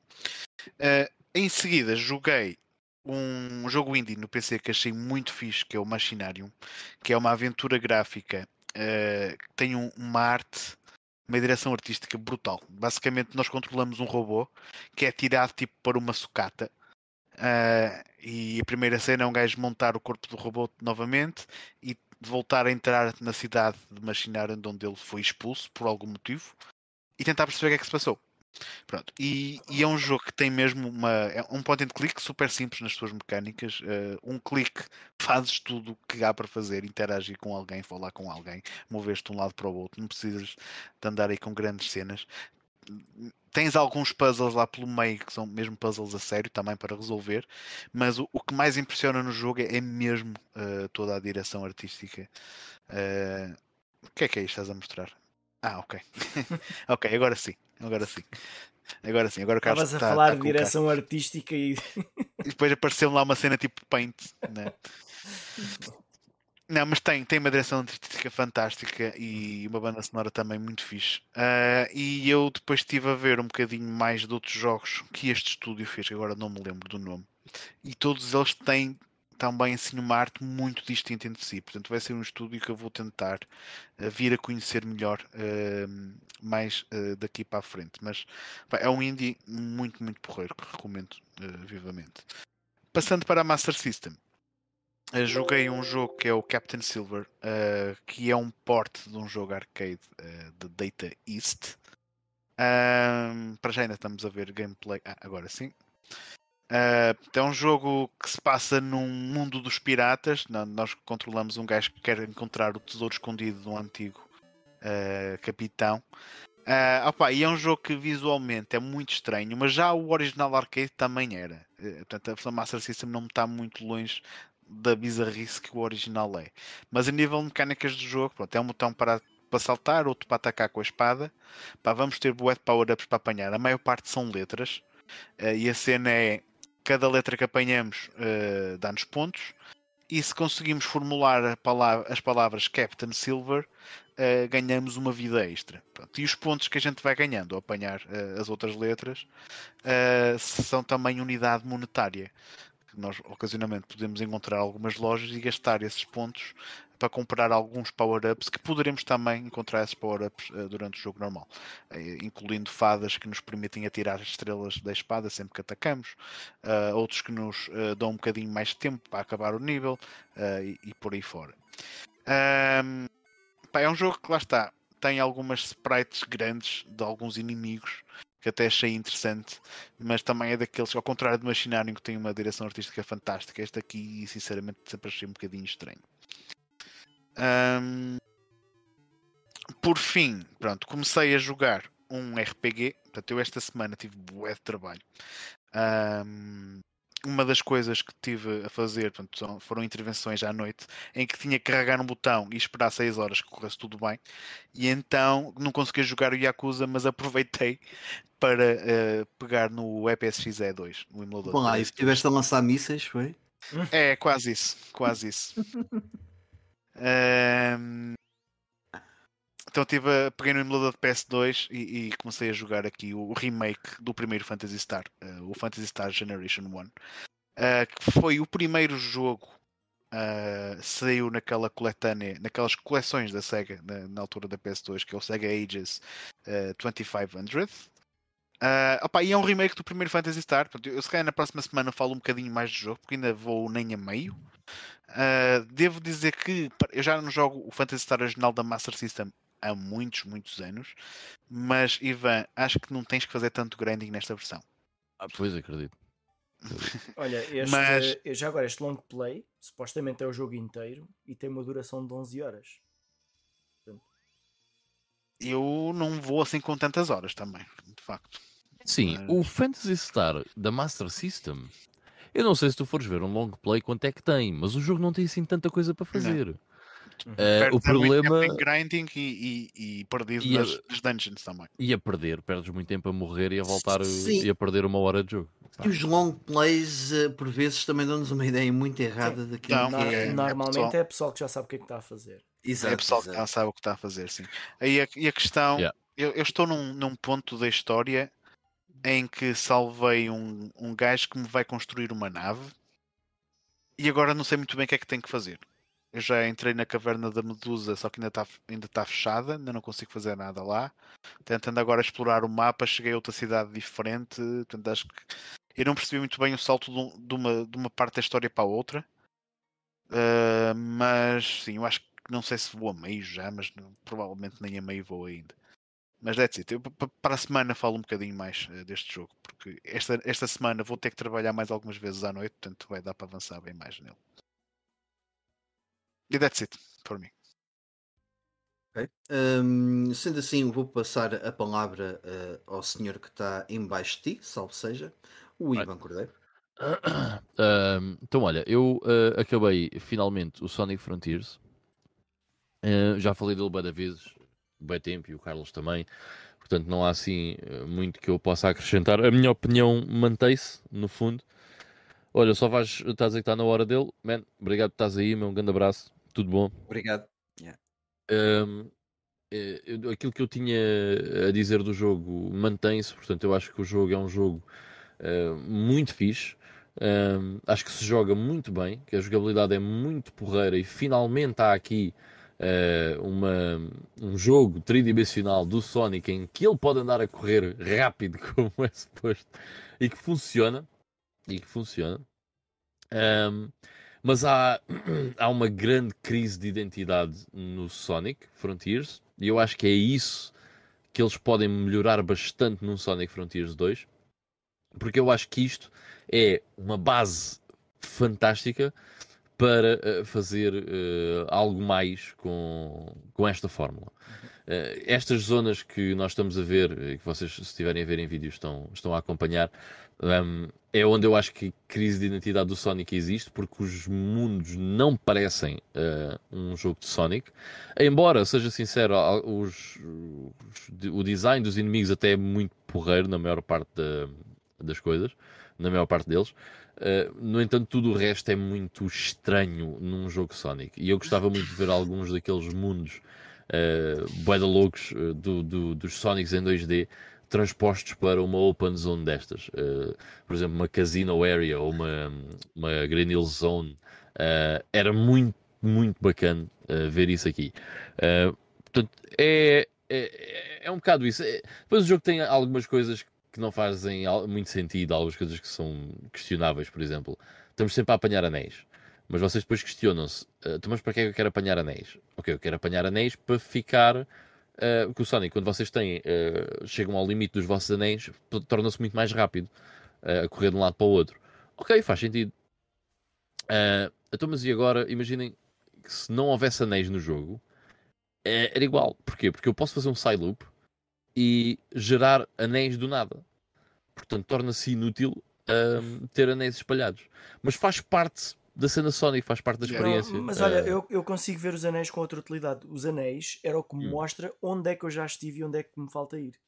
Ah, sim, isso aí é verdade. Sim. Eu também olhava muito para, para isso. Eu vejo anéis um... lá ao fundo e digo, ainda não estive ali, vou lá fazer que é para ganhar a medalhazinha. Yeah, yeah. Não, isso aí tens razão, sim. É, é um bom ponto de vista. Uh, mas tem algumas coisas que são questionáveis, mas uh, no geral é uma excelente, excelente, excelente base para fazer uh, um Sonic Frontiers 2 que, que pode ser uh, muito melhor do que o, do que o primeiro, uhum. um, por isso simplesmente a mudar algumas coisas, uh, de, bases deste, basilares deste, deste Sonic Frontiers. Portanto, Mas olha, eu, adorei. Pá, eu tive pena muito que bom. não tivesses comprado a versão de Xbox para jogares na série X, porque seria uma uhum. experiência bastante melhor, sabes? Bastante melhor. Quando tiver a 10 euros, essa, eu compro Essa versão que estás a passar aí é de que plataforma, Carlos? Já agora, desculpa. Este aqui, por acaso, aqui não diz. Diz só que é 4K, portanto. Deve ser uma nova geração já. Deve ser, o PlayStation 5 ou Xbox Série X, mas okay. por acaso aqui não, não, não diz. Mas que... Eh, eu estou a dizer porque se nota, porque o jogo por defeito vem a, a 30 frames por segundo, 4K. E quando nós mudamos para 60 frames é muito melhor. E eu depois experimentei o mesmo, o mesmo disco na Xbox One e a experiência é bastante pior. Portanto, comparando, habituas-te, mas quando eu alternava entre a série X e a Xbox One era uma diferença gigantesca. Em termos não de, acredito. Eu é que, como não só tenho aquela opção, uh, eu acho que joga bastante bem, estás a perceber? Sim, sim, sim. Habituamos, mas... joga-se bem. Mas yeah. uh, há uma precisão muito maior quando estás a jogar uh, com 60 frames e, e, em termos de movimento é, é muito mais fluido, como é normal. Mas olha, o Sonic Frontiers é um jogo que eu não me importo de jogar novamente e se o fizer, depois se calhar vai ser numa dessas versões. Uhum. Um, é um jogo. Epá, é um jogo muito fixe. Ah, eh, uma coisa que eu queria dizer sobre o Sonic Frontiers. Uh, é um jogo muito único. Não há, eu nunca joguei nada como o Sonic Frontiers. E nós temos de dizer, ah, mas é um platformer 3D não é, não é igual aos outros. É diferente. E eu acho que isso também dá muitos pontos ao Sonic Frontiers. É uma experiência como vocês não, não vão ter noutro sítio. É, é deste jogo. Deste jogo em si. Ok.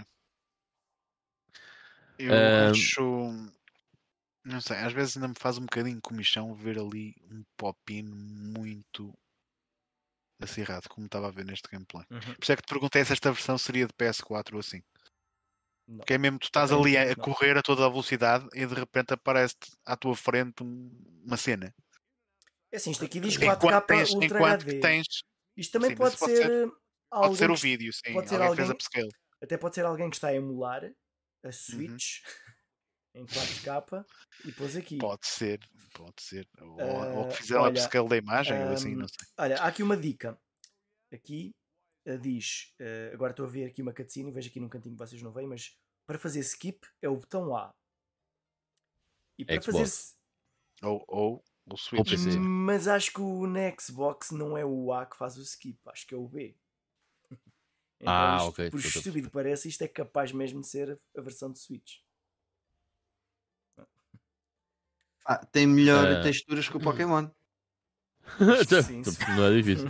Olha, o João Silva está a dizer que ele não percebe a malta que passou o Sonic Frontiers em 12 horas, eu já levo 22 e ainda não terminei. Pá, eu em 12 também não percebo. Eu fiz as coisas bem na boa, mas eu demorei 18 horas e qualquer coisa a acabar o jogo. E joguei bué tranquilo, mesmo bué tranquilo. Mas pronto. E no, ah, e Passando à frente do Sonic se, Já agora, não sei se reparaste, no Força. final, uh, tu, a partir do menu inicial, podes jogar os vários níveis, um, uh, ah, aqueles níveis mais ah, sim, clássicos. Sim. E podes escolher sim. o que tu queres fazer. Porque há sempre sim, sim, sim. vários que eu não fiz e podia chegar lá e fazê-los ainda. É o arcade mode, não é? Uh, sim, sim, acho que, acho que é, assim. é, capaz de terem dado esse nome. E esses níveis por acaso são, estão muito fixos, pá, realmente. Uh, até, até aí este jogo acertou, que é os níveis que normalmente as pessoas não queriam, ou melhor, aquele estilo de jogo que as pessoas não queriam jogar nos outros Sonics. Opa, eu acho que aqui está muito louco, para ser sincero. E, um... e pelo meio também jogamos shmups e jogos de flippers. Yeah, isso é outra coisa que eu não gosto muito no jogo. Mas mas está-se bem. Eu não vou falar disso porque o Sonic Frontiers é um grande jogo e vamos ficar por aí. Uh, gostei mesmo muito. Curioso uh, depois... que há muito tempo que não se ouve falar bem uh, de um Sonic, ao contrário do Super Mario, cada jogo que sai normalmente fala-se bem, não é? Sim. Ah, não posso dizer Estás a ver, Fábio? Estás a ver? A gente fala bem do Super Mario. Pronto. Não posso dizer o contrário. Todos os jogos de Super Mario que eu, que eu vou jogar, uh, e com o Odyssey foi a mesma coisa, que é, vai ser um jogo de Super Mario, eu sei que vai ser bué da bom, e eu penso, ah, isto vai ser bom, mas no fim eu, eu acabo o jogo e penso, man, isto é espetacular. é sempre, meu. São, são tão bons. Fator Nintendo. They, um, they, yeah. did it, they did it again. Uh, bem, uh, o que é que acontece? Depois do Sonic Frontiers, como eu tinha demorado, como foi rápido, certo? Eu pensei, ah, o que é que eu vou jogar? Ah, um RPG. Uh, eh, e então comecei o Soul Hackers 2. bem, é assim, está lá tudo.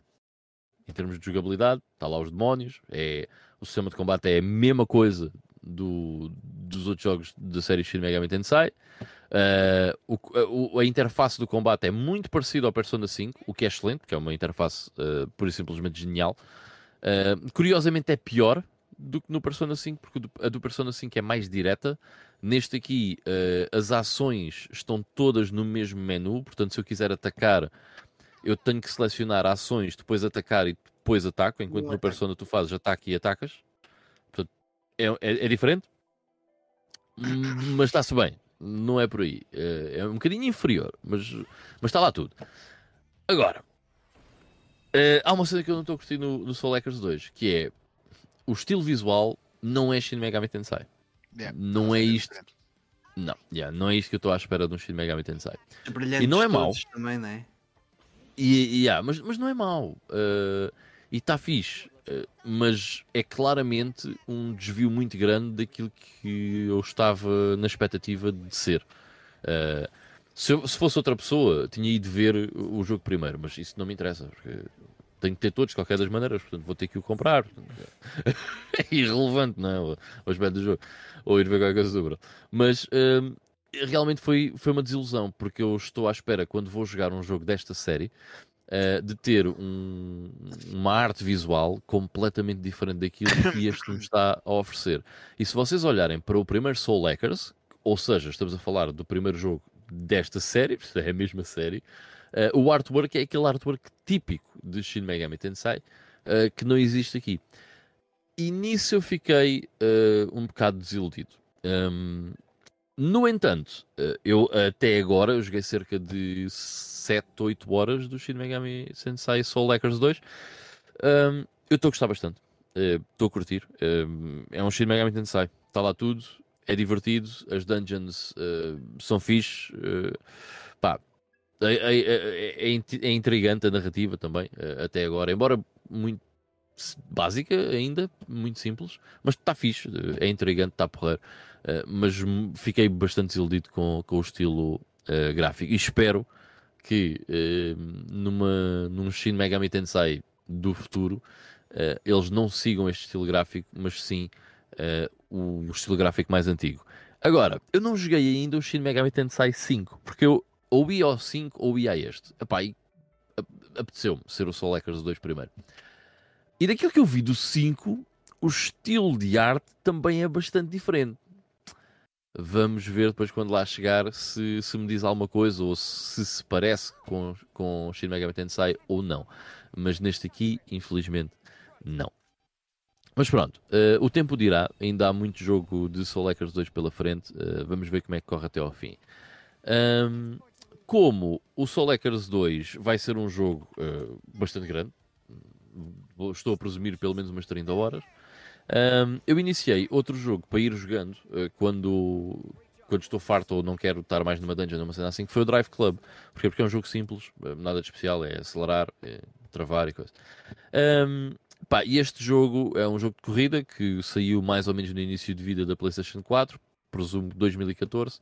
Tem aquela cena infame de supostamente ia ser um jogo grátis para quem subscrevia ao PlayStation Plus na altura uh, e acabou por não acontecer. Portanto, foi um jogo que saiu a full price e que depois no PlayStation Plus havia uma espécie de versão deste jogo completamente desnuda, uh, sem maior parte do conteúdo que ele oferece.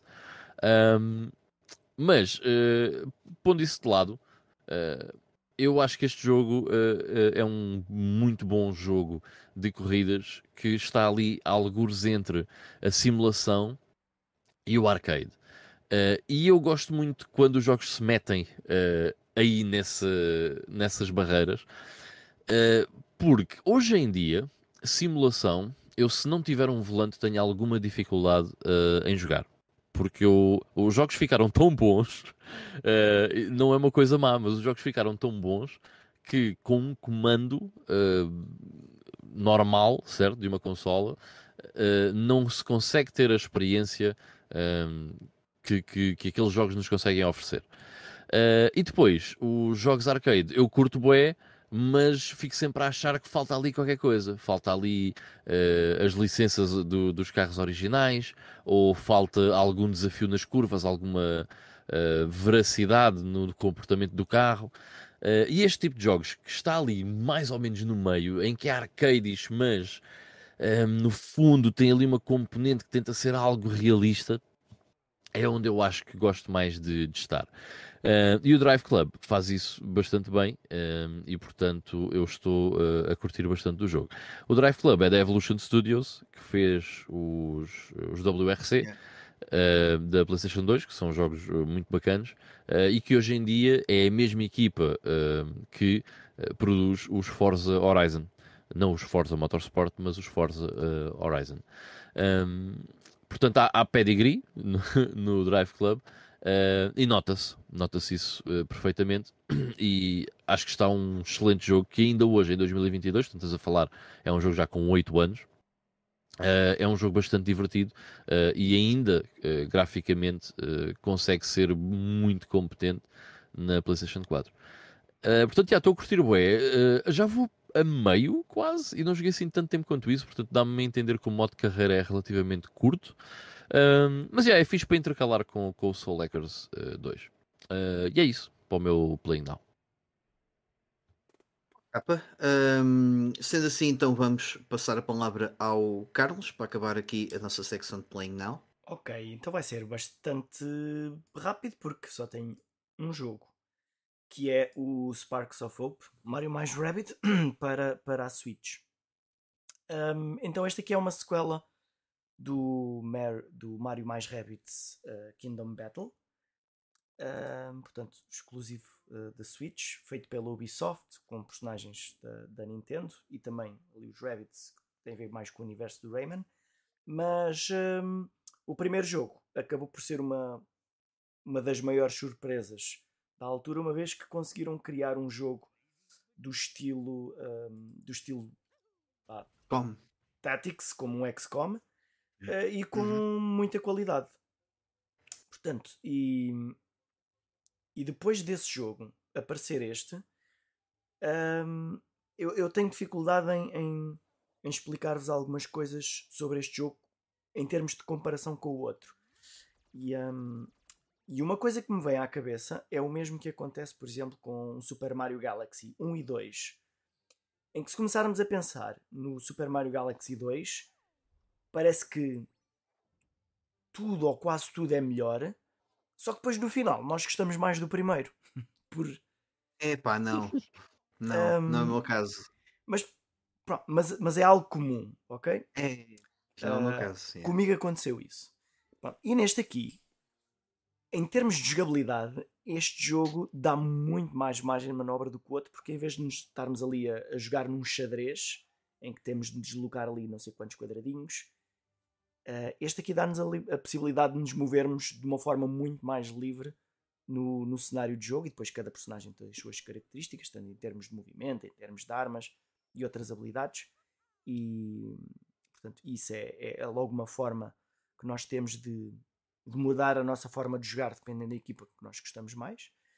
Um, pá, mas o outro jogo, como era mais limitado, eu acho que era mais desafiante. Porque este jogo eu, eu achei-o demasiado fácil.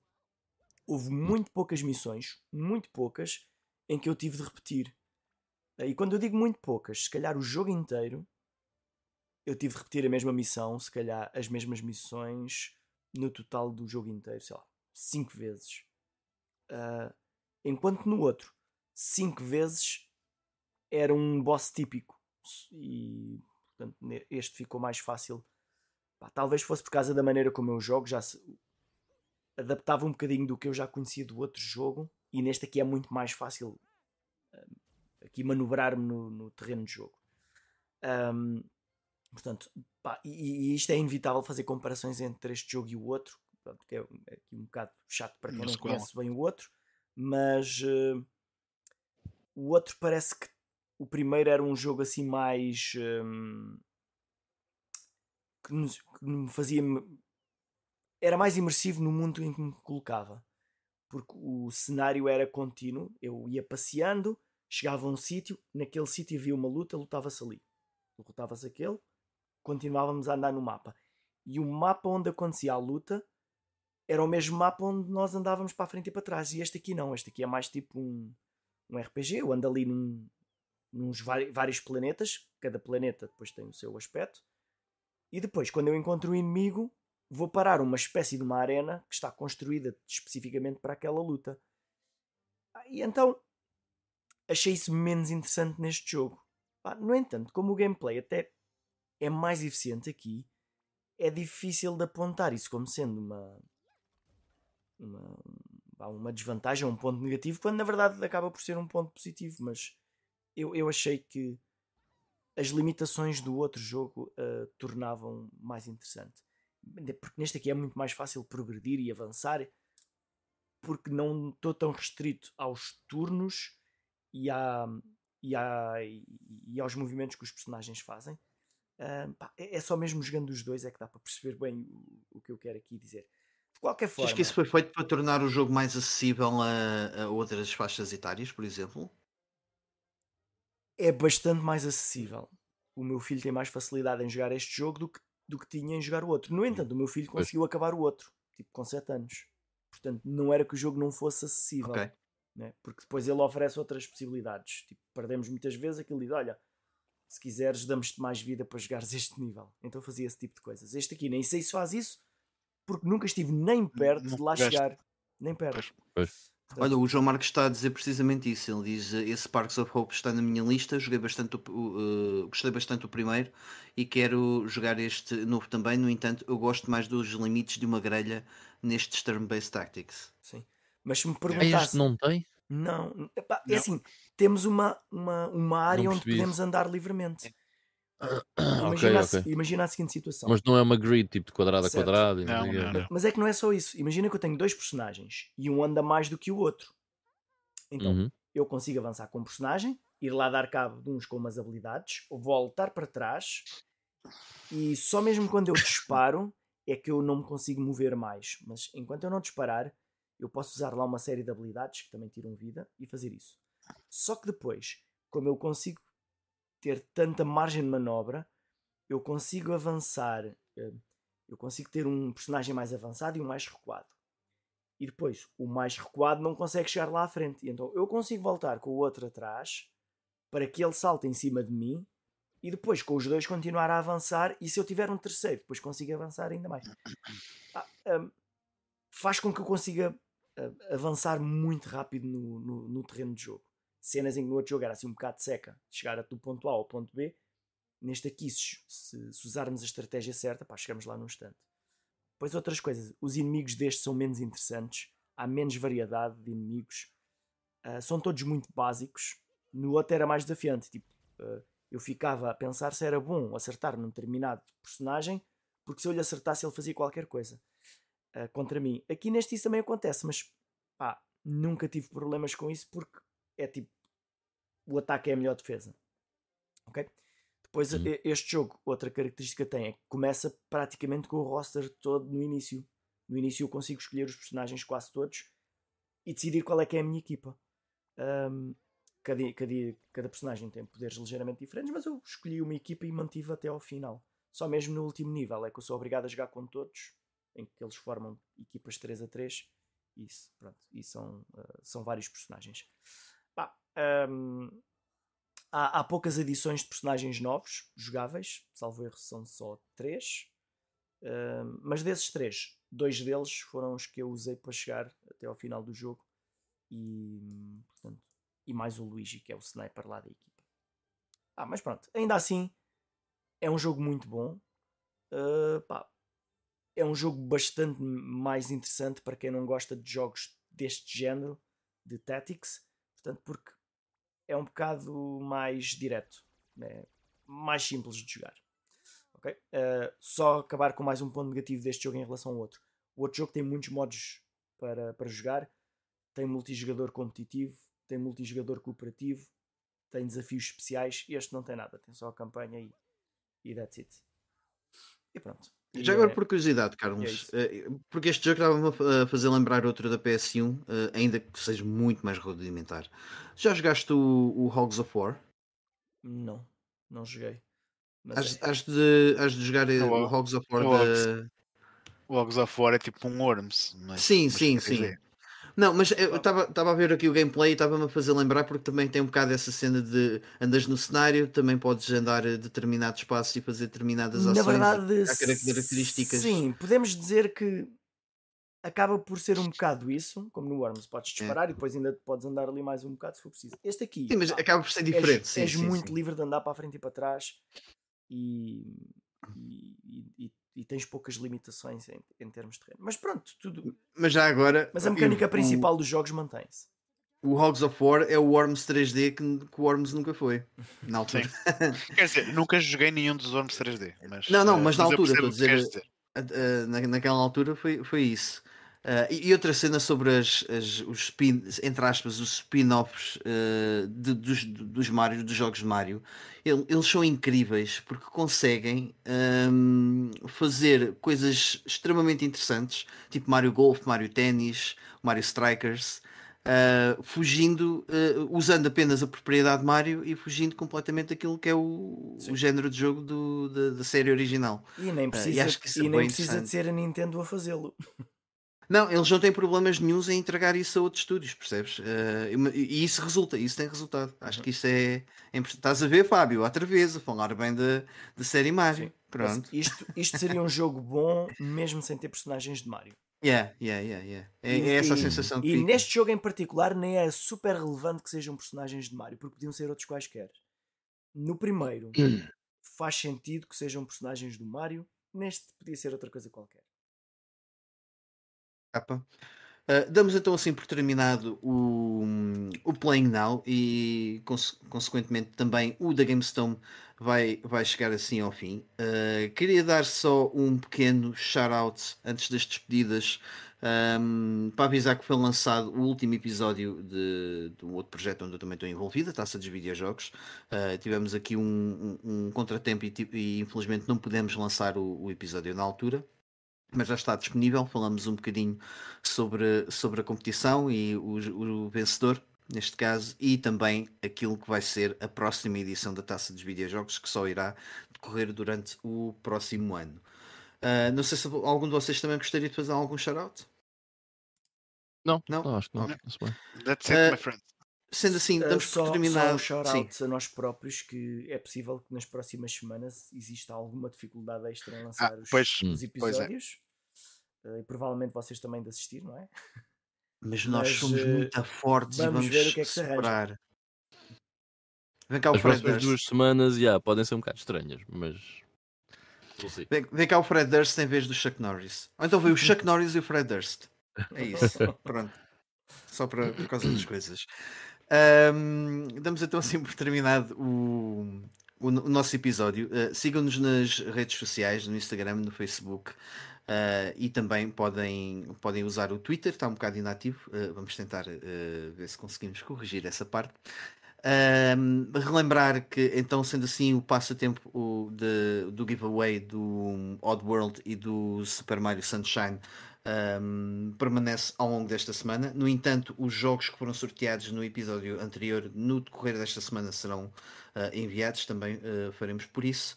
Um, e ouçam-nos também em formato áudio uh, via Spotify e Apple Podcasts. Estamos por lá. E também poderá ser conveniente para vocês. Da minha parte é tudo. Uh, não disse meu nome ao início, diga agora, sou o Mike. Uh, foi um prazer estar convosco. Agradecer novamente ao, ao chat que teve aqui uh, insano e que tem, tem estado insano. Um grande obrigado a todos vocês que estiveram aí presentes um, e até um próximo episódio. Tchau, tchau. Tchau, tchau aí, pessoal. Bye bye.